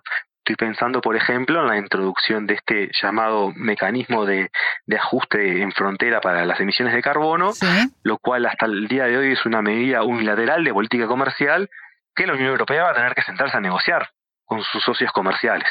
Porque, caso contrario, bueno, puede ser un nuevo frente que se abra a nivel internacional lo cual no, no creo que sea lo, que la Unión Europea busca, sino que por el contrario, este, estimo que, que requeriría y preferiría generar esto en el marco de, alianzas internacionales con otras países y regiones.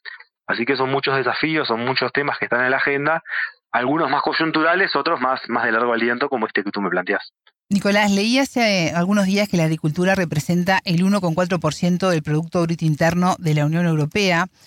Y según datos de Eurostat, los precios que obtienen los agricultores por sus productos agrícolas alcanzaron su máximo el año 2022, pero han ido bajando desde entonces y cayeron casi un 9% en promedio entre el tercer trimestre de 2022 y el mismo periodo de 2023. ¿Qué pasará ahora? ¿Qué podemos esperar para las próximas semanas? Bueno, habrá que ver cómo, cómo se desenvuelve la coyuntura, ver este, cuáles son las... Imagino que, que, habrá respuestas de, de, Veremos cómo reacciona el, elenco político en primer lugar a, estas protestas y logran este, aplacarlas a partir de negociaciones este, que, involucren tal vez cierto apoyo de corto plazo para, para saldar este, estos problemas de, rentabilidad que los productores europeos objetan y cuáles son las políticas de más mediano plazo. Como tú bien decís, la, agricultura representa una proporción relativamente menor de la, de la producción total europea, pero como hablábamos al inicio, este, tiene un, un, poder político, un poder de capacidad y de movilización política mayor a lo que representa su peso económico.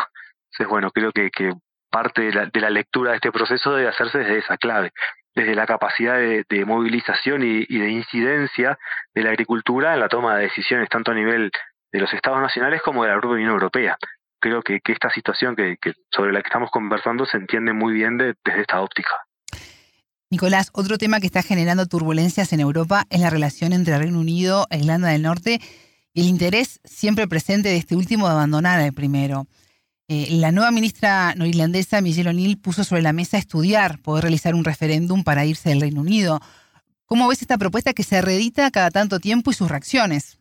Bueno, en, primer lugar, este, cabe mencionar que por primera vez en, la historia de Irlanda del Norte, este, desde que este, la, región, esta provincia del Reino Unido, eh, recibió competencias delegadas, el, la primera ministra de, del, de Irlanda del Norte es por primera vez perteneciente a un partido nacionalista, un partido que, que, que, aboga por este, la, la unificación de la isla de Irlanda. Históricamente en, en Irlanda del Norte este, este puesto había estado dominado por este, políticos pertenecientes a partidos protestantes, partidos pertenecientes o partidos que, que apoyan la permanencia de Irlanda del Norte en este, el Reino Unido, que es el, la comunidad históricamente más, más grande de esta región. Yo creo que de todos modos este cambio electoral, la victoria del, Partido Nacionalista este, irlandés en, en, las últimas elecciones, no debe leerse tanto en clave de si Irlanda del Norte debe permanecer o no en, en el Reino Unido, sino que debe, debe leerse más bien desde la lectura de que el principal partido este, protestante, el DUP, ha manejado toda la cuestión de este, el, Brexit de, de, forma bastante como podríamos calificarla, de, de forma bastante de, poco satisfactoria para los ciudadanos de Irlanda del Norte. Recordemos que Irlanda del Norte estuvo mucho tiempo sin poder conformar su, su gobierno regional debido a la intransigencia de este partido con respecto a la situación del Brexit. Este, entonces, bueno, creo que los ciudadanos de Irlanda del Norte lo que están buscando es gobernabilidad y, en la medida que los principales partidos protestantes han, fallado, en, en, el principal partido protestante ha, fallado en otorgársela, es que le dan una chance al Partido Nacionalista de asegurar niveles de gobernabilidad y, y, de abordar otras cuestiones que hacen a, a la situación, al, a problemas cotidianos de, de, la ciudadanía, más que a estas cuestiones de, de, de cómo el, la, región se inserta en, Reino Unido en, en particular y, en Europa en general. Creo que la cuestión de, un referéndum, que sabemos que está prevista en, en los acuerdos de, Viernes Santo, es una cuestión que no va a estar en la agenda en el corto plazo, este, pero bueno, en, el mediano plazo habrá que ver cómo, cómo se desenvuelve esta cuestión. Eh, Michelle O'Neill es vicepresidenta del Sinn Féin, el antiguo brazo político de la Organización Paramilitar Ejército Republicano Irlandés, el IRA. Estuvo reunida Nicolás el 5 de febrero, el lunes 5, con el primer ministro británico Rishi Sunak, eh, que ya le dijo que la prioridad de los líderes debe ser atender a los ciudadanos y no a los cambios constitucionales, ¿no? Eh, ¿Cómo ves la relación entre ambos? Bueno, yo creo que, a ver, en la medida que, que, la relación con, con, la administración anterior en Irlanda del Norte fue, fue complicada por, por la los reclamos de este el, gobierno regional al, gobierno este de, nacional del Reino Unido de, cuál era el estatus de Irlanda del Norte en, el marco de la, renegociación con la Unión Europea creo que se abre cierta ventana de oportunidad para este trabajar varios temas que habían quedado pendientes. Pero recordemos en cualquier caso que en, el, Reino Unido se, se visualiza este la, la apertura de un nuevo periodo electoral. El gobierno conservador actual está muy muy debilitado Sabemos que, que sus, luego de sus este, varios recambios de liderazgo en los últimos años, ha perdido el apoyo de buena parte de la ciudadanía. Este, las, las encuestas este, lo, posicionan al Partido Conservador en la actualidad muy lejos del Partido Laborista, que se perfila como un, este, un claro favorito de cara a las próximas elecciones. Entonces yo creo que, que, que esta coyuntura particular hace que probablemente los, los temas más importantes de, la agenda del, del vínculo entre Irlanda del Norte y el Reino Unido más en general se planteen en el marco del próximo gobierno laborista. Creo que, que, allí este, la, las cuestiones más, más sustantivas y, y tal vez de, mayor espacio para algunos acuerdos van a emerger allí. Teniendo un poco en cuenta lo que ocurre en tiempos del post-Brexit que tú mencionabas, ¿Sería un golpe para el Reino Unido que Irlanda del Norte se independizara en este, en este, en este tiempo? Bueno, por supuesto, pero, pero también este, debo decirte que no es un escenario que visualice como probable en el corto plazo. Este, por supuesto que sería un, mucho. un golpe, un golpe muy fuerte, pero no, no, es un escenario que, que visualizo en el que, que pueda, este, que pueda darse en el corto plazo. Nicolás Pose, investigador uruguayo, magíster en Economía y Política Internacional. Muchas gracias por estos minutos con Telescopio. No, por favor, ha sido un gusto y a las órdenes. Más allá de los titulares, analizamos los temas candentes. En los últimos meses aumentaron en Europa los cuestionamientos a las sanciones impuestas por Estados Unidos y sus aliados a Rusia a raíz de la crisis en Ucrania y con severos efectos en la economía y en la forma de vida de las distintas poblaciones. Sobre el alcance de este tema, en Telescopio consultamos al analista internacional mexicano Salvador González Briceño. Él es asesor legislativo en materia de seguridad pública. Momento de análisis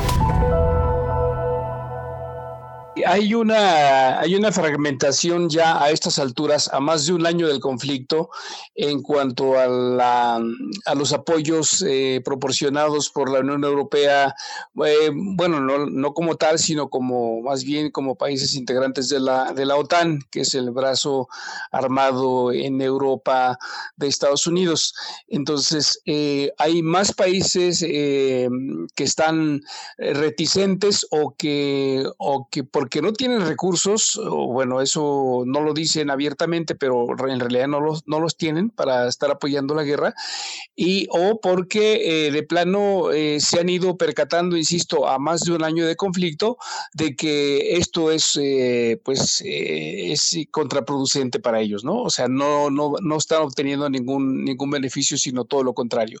El tema de las, de las sanciones económicas a Rusia, que se les revirtió casi en lo inmediato, eh, no estaba del todo eh, planeado, digamos, por Estados Unidos. Yo creo que Estados Unidos cometió muchos errores en cuanto a la ofensiva eh, hacia Rusia, es decir, ofensiva porque, porque realmente quien, quien creó las condiciones para este conflicto fue Estados Unidos, no fue, no fue Rusia. la prensa occidental maneja, por supuesto, que es una invasión rusa a, Ucrania y, y que es el responsable y que Putin el malo de la película, etcétera, etcétera. Pero en realidad es un, eh, todos, lo sabemos y bueno, desde el principio yo lo vengo manejando así en mis columnas, sin embargo, eh, no parecía, no parecía eso porque, eh, bueno, prevalecía, digamos, la versión eh, estadounidense y occidental de la prensa de que en realidad era una invasión rusa. No es así. Y bueno, le ha fallado ese esquema a Estados Unidos y ahora sus aliados eh, son unos, unos cuantos los que están apoyando a eh, desde el punto de vista europeo, eh, el envío de armas, en fin, los Leopard, por ejemplo, eh, la, los recursos. En realidad han ido a pique los, las economías europeas a raíz de las sanciones y, les, y, bueno, pues que les ha generado problemas de crisis energética, ¿no? A todo el mundo, ¿no? Estas sanciones de Estados Unidos y sus aliados contra Rusia han tenido graves consecuencias para, para, Europa, que se ve además sacudida por paros y, huelgas, por el alto costo de vida, la crisis energética que tú mencionabas. Eh, recordemos, Salvador, la restricción de las embarcaciones para el transporte del petróleo ruso. Bueno, la lista es larga. ¿Considerás que Europa se está dañando a sí misma por acatar los pedidos de Washington? Por supuesto, por supuesto. Eh, yo insisto, yo no sé si los europeos, la Unión Europea, los líderes de la Unión Europea eh, como tal, eh, por seguir las presiones de Washington, porque eso ha sido, seguir las presiones, porque, porque la, presunta seguridad que les, que les proporciona o les entrega a través del organismo atlántico que se presume de seguridad, etcétera, pero pues en realidad no, lo es, no es así, es un organismo de, de ofensivo y de violencia y para la protección de los intereses estadounidenses, pero eso le ha generado, por supuesto, eh, eh, eh, pues llevar a, Europa a una situación de acorralamiento, es decir, quien, ha, quien ha ido perdiendo principalmente con esta guerra ha sido la Unión Europea. Es decir, ha perdido, ha perdido, o más bien está perdiendo mucho Estados Unidos.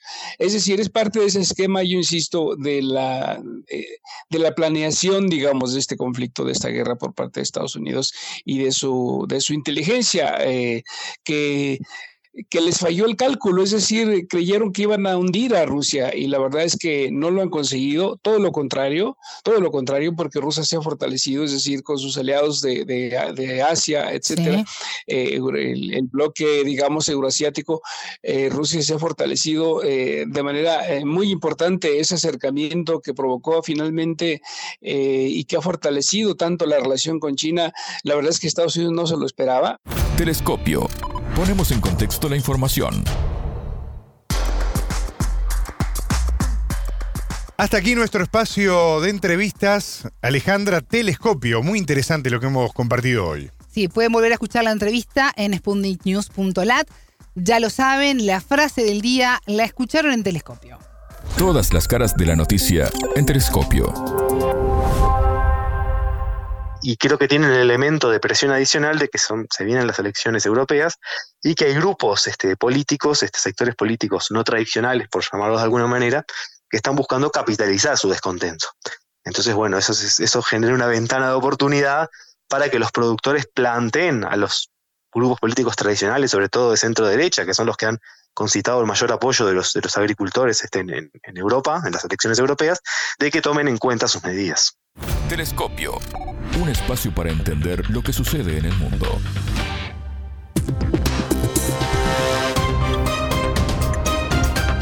Radio Sputnik te acompaña todo el día para mantenerte bien informado.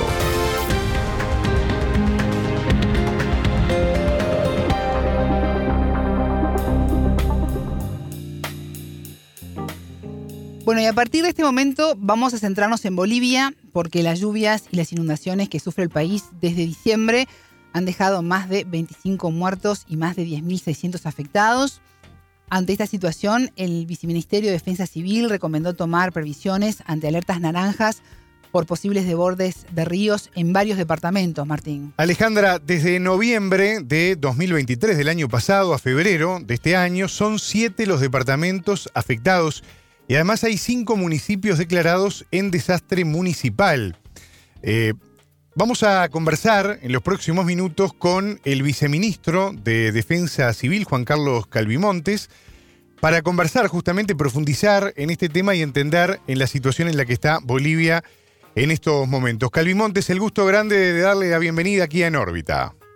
Eh, buenas tardes, eh, hora boliviana, a todos los hermanos, los compañeros de la, esta importante radioemisora. Desde Cochabamba, Bolivia, un saludo muy especial a todos ustedes. Qué gusto recibirlo. Para comenzar, ¿cuál es el estado de situación que se vive en Bolivia y qué departamentos o regiones son las más afectadas por estas terribles inundaciones? Bueno, estamos en un periodo muy complejo en nuestro estado plurinacional. Digo complejo porque el cambio climático y la presencia del niño están causando que los eventos adversos, los desastres se presenten de forma imprevista y con una intensidad que no se la puede medir. Hasta el día de hoy en Bolivia tenemos siete departamentos con afectación, unos con mayor y otros con menor. Estamos hablando de La Paz, Cochabamba, Santa Cruz, Potosí, Chuquisaca, Tarija y Beni. Eh, tenemos en este momento 49 municipios de los 341. Tenemos alrededor de 168 comunidades de las más de 3.000 comunidades que cuenta nuestro país hay una afectación total de 10.662 familias, del alrededor de casi un millón de familias con las que cuenta nuestro territorio. Tenemos 133 viviendas que han sido afectadas, 179 viviendas completamente destruidas. Ya ascienden a 27 las personas fallecidas, hay dos personas todavía desaparecidas el departamento que mayor afectación ha tenido, sin lugar a dudas, es el departamento de La Paz. En el norte de La Paz es una región esencialmente minera, donde hasta el momento ya se tiene registrado 10 personas fallecidas. Viceministro, eh, recapitulando un poco algunos de estos datos que usted estaba dando y sumándole también un poco lo que veníamos trabajando con la producción, el dato que teníamos es que hasta el 5 de febrero se habían reportado 27 muertes, una cifra evidentemente muy dolorosa para, para Bolivia. Eh, ¿Qué acciones se están tomando desde el Ministerio justamente para no tener que lamentar más muertes, ¿no? para poder trabajar sobre este tema? Justamente en este momento me encuentro en Cochabamba, en un municipio que se denomina el municipio de Tiquipaya, es un municipio que hace unas dos semanas ha sufrido también el rebalse de una de sus cuencas y si bien no ha causado personas fallecidas, pero ha habido mucha afectación en relación a las viviendas que han sido afectadas. Son tres cuencas que lamentablemente confluyen en el sector urbano de esta población. En este momento estamos haciendo movimientos con maquinaria pesada, limpiando todos los, diques de contención refaccionando los diques que sirven para proteger al, municipio eh, con maquinaria pesada para evitar que en caso de que se presente una nueva ola de lluvias, este municipio no puede estar afectado. En el caso del norte de La Paz es un poco más complejo, es una zona esencialmente minera. Ustedes saben que la minería hace mucho movimiento de tierra y obviamente que también se viene trabajando en coordinación con las cooperativas para poder hacer uh, diques de protección a los centros poblados y evitar que en caso de que se vuelva a repetir la intensidad de las lluvias, estas puedan ocasionar los problemas que ya nos han ocasionado. Juan Carlos, y a nivel de infraestructura, ¿cuáles son los daños que se han registrado? Y pienso también en cómo las inundaciones afectaron a las zonas de cultivo. En relación a la infraestructura, sin lugar a dudas, las más afectadas son las viviendas. Estamos hablando de 179 viviendas que están completamente destruidas, de las cuales en La Paz, en el norte paseño, son 164, prácticamente casi la mitad de una población de un centro minero como se llama Tipuani, ha sido completamente sepultada bajo el agua. En Cochabamba son 15 viviendas, que son los departamentos justamente donde se tiene la mayor afectación por las inundaciones. Viceministro, eh, cuando estábamos justamente presentando el tema, hablábamos de unos 10.000 afectados por estas lluvias que produjeron estas inundaciones tan graves. Y estaría bueno también compartir con la, con la audiencia de la radio eh, un poco el trabajo que se viene realizando en materia de, de asistencia para todas estas personas damnificadas por esta situación, ¿no? contar un poco también sobre la inversión que se está haciendo, en definitiva, en ayuda humanitaria, que es el, gran eh, capital a cuidar ¿no? cuando ocurre este tipo de, tragedias o desastres naturales. Así es, en relación a las familias, eh, diferenciamos nosotros entre familias afectadas y familias damnificadas. Nuestra normativa nos indica que debemos atender a las familias damnificadas, que en este momento ascienden a 4.900 familias aproximadamente, de las 10.662.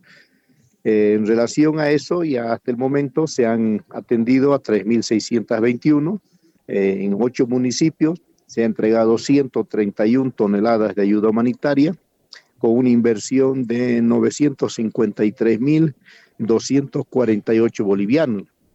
Si convertimos al dólar, estamos hablando de alrededor de un poco más de 150 mil dólares.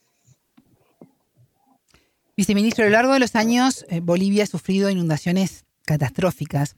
¿Qué lectura se hace desde el, viceministerio? ¿Estas se han tornado más graves? ¿Son más letales? ¿Qué está ocurriendo? En relación a los años críticos, porque ustedes saben que hay algunos eventos que se presentan de forma cíclica, es decir, eh, cada 10 años o cada 15 años. Esa es la recurrencia de los eventos más fuertes que ha sufrido nuestro país.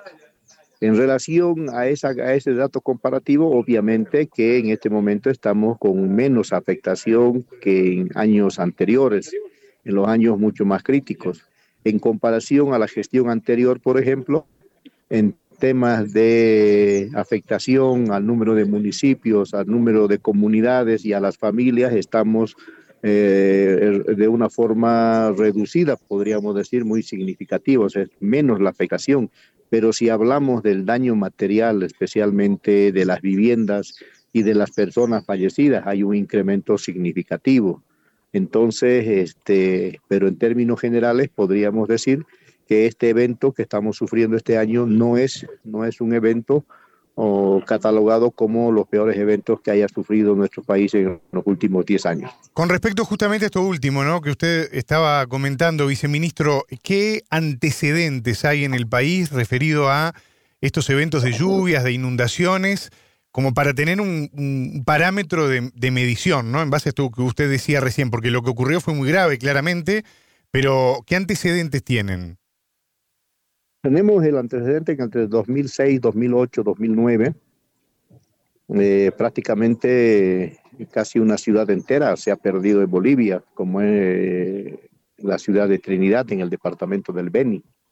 Ha sido eh, acompañado además de inundaciones en otros departamentos, como el caso de Pando, el norte de La Paz, la zona del trópico de Cochabamba, eh, la zona de la Chiquitanía en Santa Cruz, el norte integrado.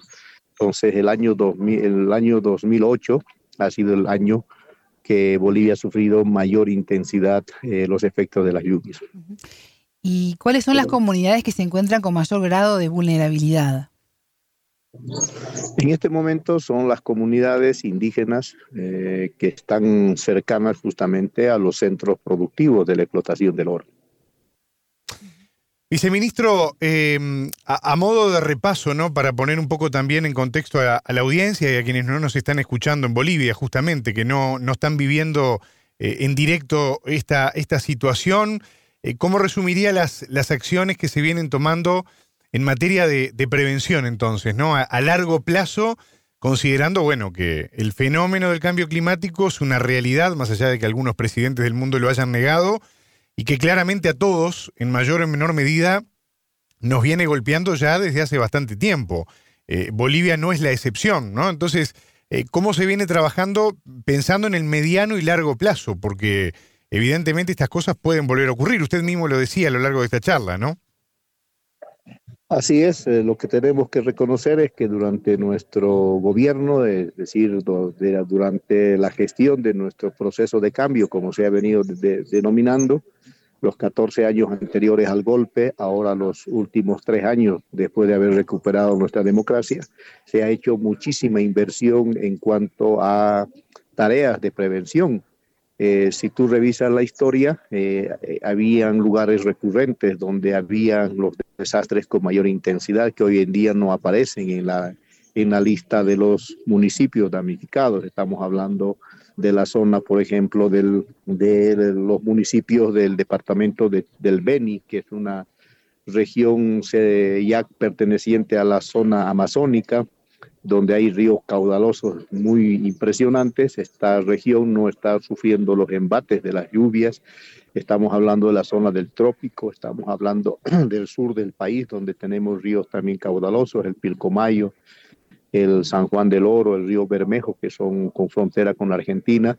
realmente no hay los efectos que años anteriores vivíamos. Se ha hecho un buen trabajo de, de la zona del trópico de Cochabamba, se ha hecho un trabajo de prevención en los lugares recurrentes. Sin embargo, yo voy a hacer énfasis en el tema del cambio climático y la presencia del fenómeno del niño, tomando en cuenta que Bolivia está prácticamente en el corazón de, de Sudamérica y tiene el golpe de las dos corrientes de aire que vienen de la zona del Pacífico y de la zona del Atlántico y además un impacto fuerte en torno al clima de la Amazonía sudamericana, de la parte del Amazonas.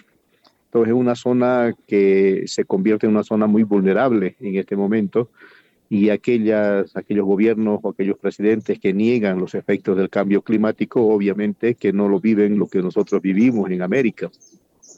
Y eh, sin lugar a dudas, para nosotros el cambio climático es un factor fundamental, fundamental, que está desencadenando muchos eventos adversos de forma em, impredecible y además en lugares donde antes no sucedían los mismos. Viceministro, usted decía recién, ¿no?, de que hay una diferencia entre esos presidentes que niegan esto del cambio climático, todo esto que estamos padeciendo, y ni que hablar en esta parte del mundo, y gobiernos como por ejemplo el de Bolivia, que está preocupado por el tema, está tratando de atender la situación, en este caso respondiendo a tratar de, bueno, atender la emergencia, lo que está ocurriendo ahora. Y yo le quería preguntar, una pregunta que en realidad tiene más una característica política que una característica directamente vinculada a la emergencia. Eh, considerando que usted forma parte de un gobierno como el del Estado Plurinacional de Bolivia, que defiende el rol del Estado, ¿no? Y que hay muchos gobiernos, inclusive los gobiernos de corte neoliberal que en muchos de sus casos directamente y públicamente han llegado a negar la existencia del cambio climático. Eh, ¿Cuál es la importancia de la presencia, de la existencia del Estado activo para poder atender este tipo de, de, catástrofes y para poder desarrollar también políticas de mediano y largo plazo, como hablábamos recién también, para estar preparados ante este tipo de embates de la naturaleza? Los gobiernos que niegan los efectos del cambio climático son justamente los gobiernos que han ocasionado este fenómeno. No nos olvidemos que son los países industrializados, los países que han desarrollado el sistema capitalista de forma, de forma desmedida, inhumana, y que su economía se ha basado fundamentalmente en la, destrucción del medio ambiente. Son esos los países que niegan los efectos del cambio climático, porque obviamente aceptar significaría eh, autoinculparse, autoinculparse y sentirse responsables de todo lo que está sucediendo en el mundo producto de este fenómeno. Segundo, nosotros tenemos un modelo económico que no está basado en el capitalismo, no es un modelo liberal, no es un modelo de libre mercado, y por eso nuestro modelo hace énfasis en, la, en el rol importante que juega el Estado, no solamente para regular eh, la economía en el país, sino también para eh, hacer que los sectores más empobrecidos, los sectores antes marginados, explotados, etcétera, hoy en día se conviertan en actores fundamentales del desarrollo económico de nuestro país. Son más de 300 empresas públicas que generan más de, podríamos hablar de unos un millón y más de empleos que van destinados obviamente a mejorar la economía familiar. Estamos hablando de eh, nuestro modelo que se basa en los proyectos de inversión que generan actividades económicas en muchísimos municipios. Estamos hablando de que los excedentes que genera el Estado, las ganancias se los redistribuye en la población a través de distintos bonos, de distintas subvenciones que hacen que nuestra economía esté estable. Todo esto ha permitido que el boliviano, que es la moneda la boliviana, sea una moneda fuerte que ya está resistiendo los embates del capitalismo. No nos olvidemos que nuestros países vecinos, Brasil, Argentina, Perú, Paraguay Uruguay han sufrido devaluación de sus monedas y en este momento nuestra moneda todavía sigue fuerte porque nuestra economía ahora no está basada en el cambio del dólar, es decir, ahora el dólar americano no es el que, el que manda en nuestra economía. De manera que ese modelo es el que está además sustentado por una defensa férrea del medio ambiente, de nuestros recursos naturales, de hacer que la explotación y el aprovechamiento de los mismos sea sostenido, sustentable, sea renovable, etcétera, de manera que nuestra relación entre el ser humano y la madre tierra es fundamental eh, y es la base de nuestro modelo y de nuestro proyecto político. y, en esa línea eh, social de comunidades, ¿cómo se está trabajando con, los, con las poblaciones más, más vulnerables en relación a este cambio climático y a estas inundaciones que se viven eh, actualmente? Pero ¿cómo es el día a día en Bolivia? Bueno, eh, ustedes saben que nuestro proceso tiene su base social centrada fundamentalmente en los sectores indígenas campesinos, que son eh, sectores que durante más de 500 años estuvieron olvidados, explotados, ocultados. Es lo que un cineasta denominó la nación clandestina, la nación oculta, la nación que muchos presidentes bolivianos y norteamericanos quisieron eliminarlo prácticamente del mapa boliviano a nuestros pueblos indígenas. Eh, estos movimientos sociales son la base de nuestro gobierno que en este momento está eh, sustentando nuestro modelo económico y obviamente que están relacionados fundamentalmente con la naturaleza, con la madre tierra.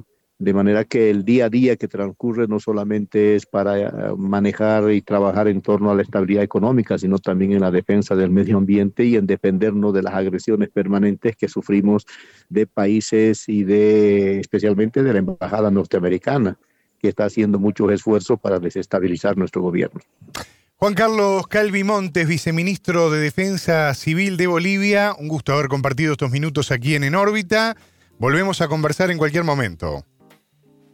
Muchísimas gracias, un saludo para ustedes, gusto de conocerlos a través de este importante medio y siempre a disposición de ustedes. Un saludo muy cordial y un saludo a todo el pueblo latinoamericano, a los países que luchan por la libertad, por su, por su soberanía.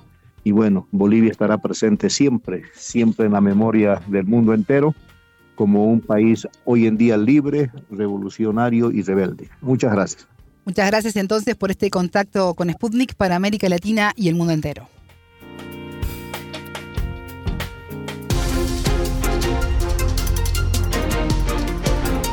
¿Qué pasa en tu ciudad, en tu país, en el mundo que te rodea? Radio Sputnik te informa todo el día.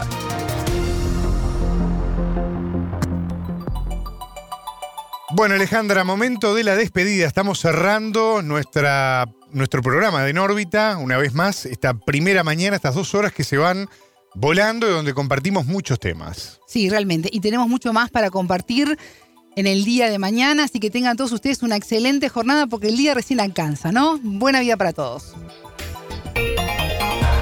En órbita.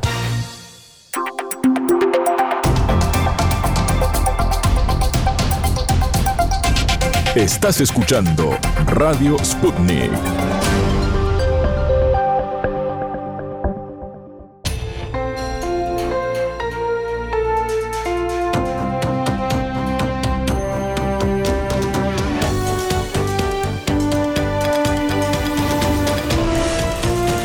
En Sputnik contamos lo que otros callan.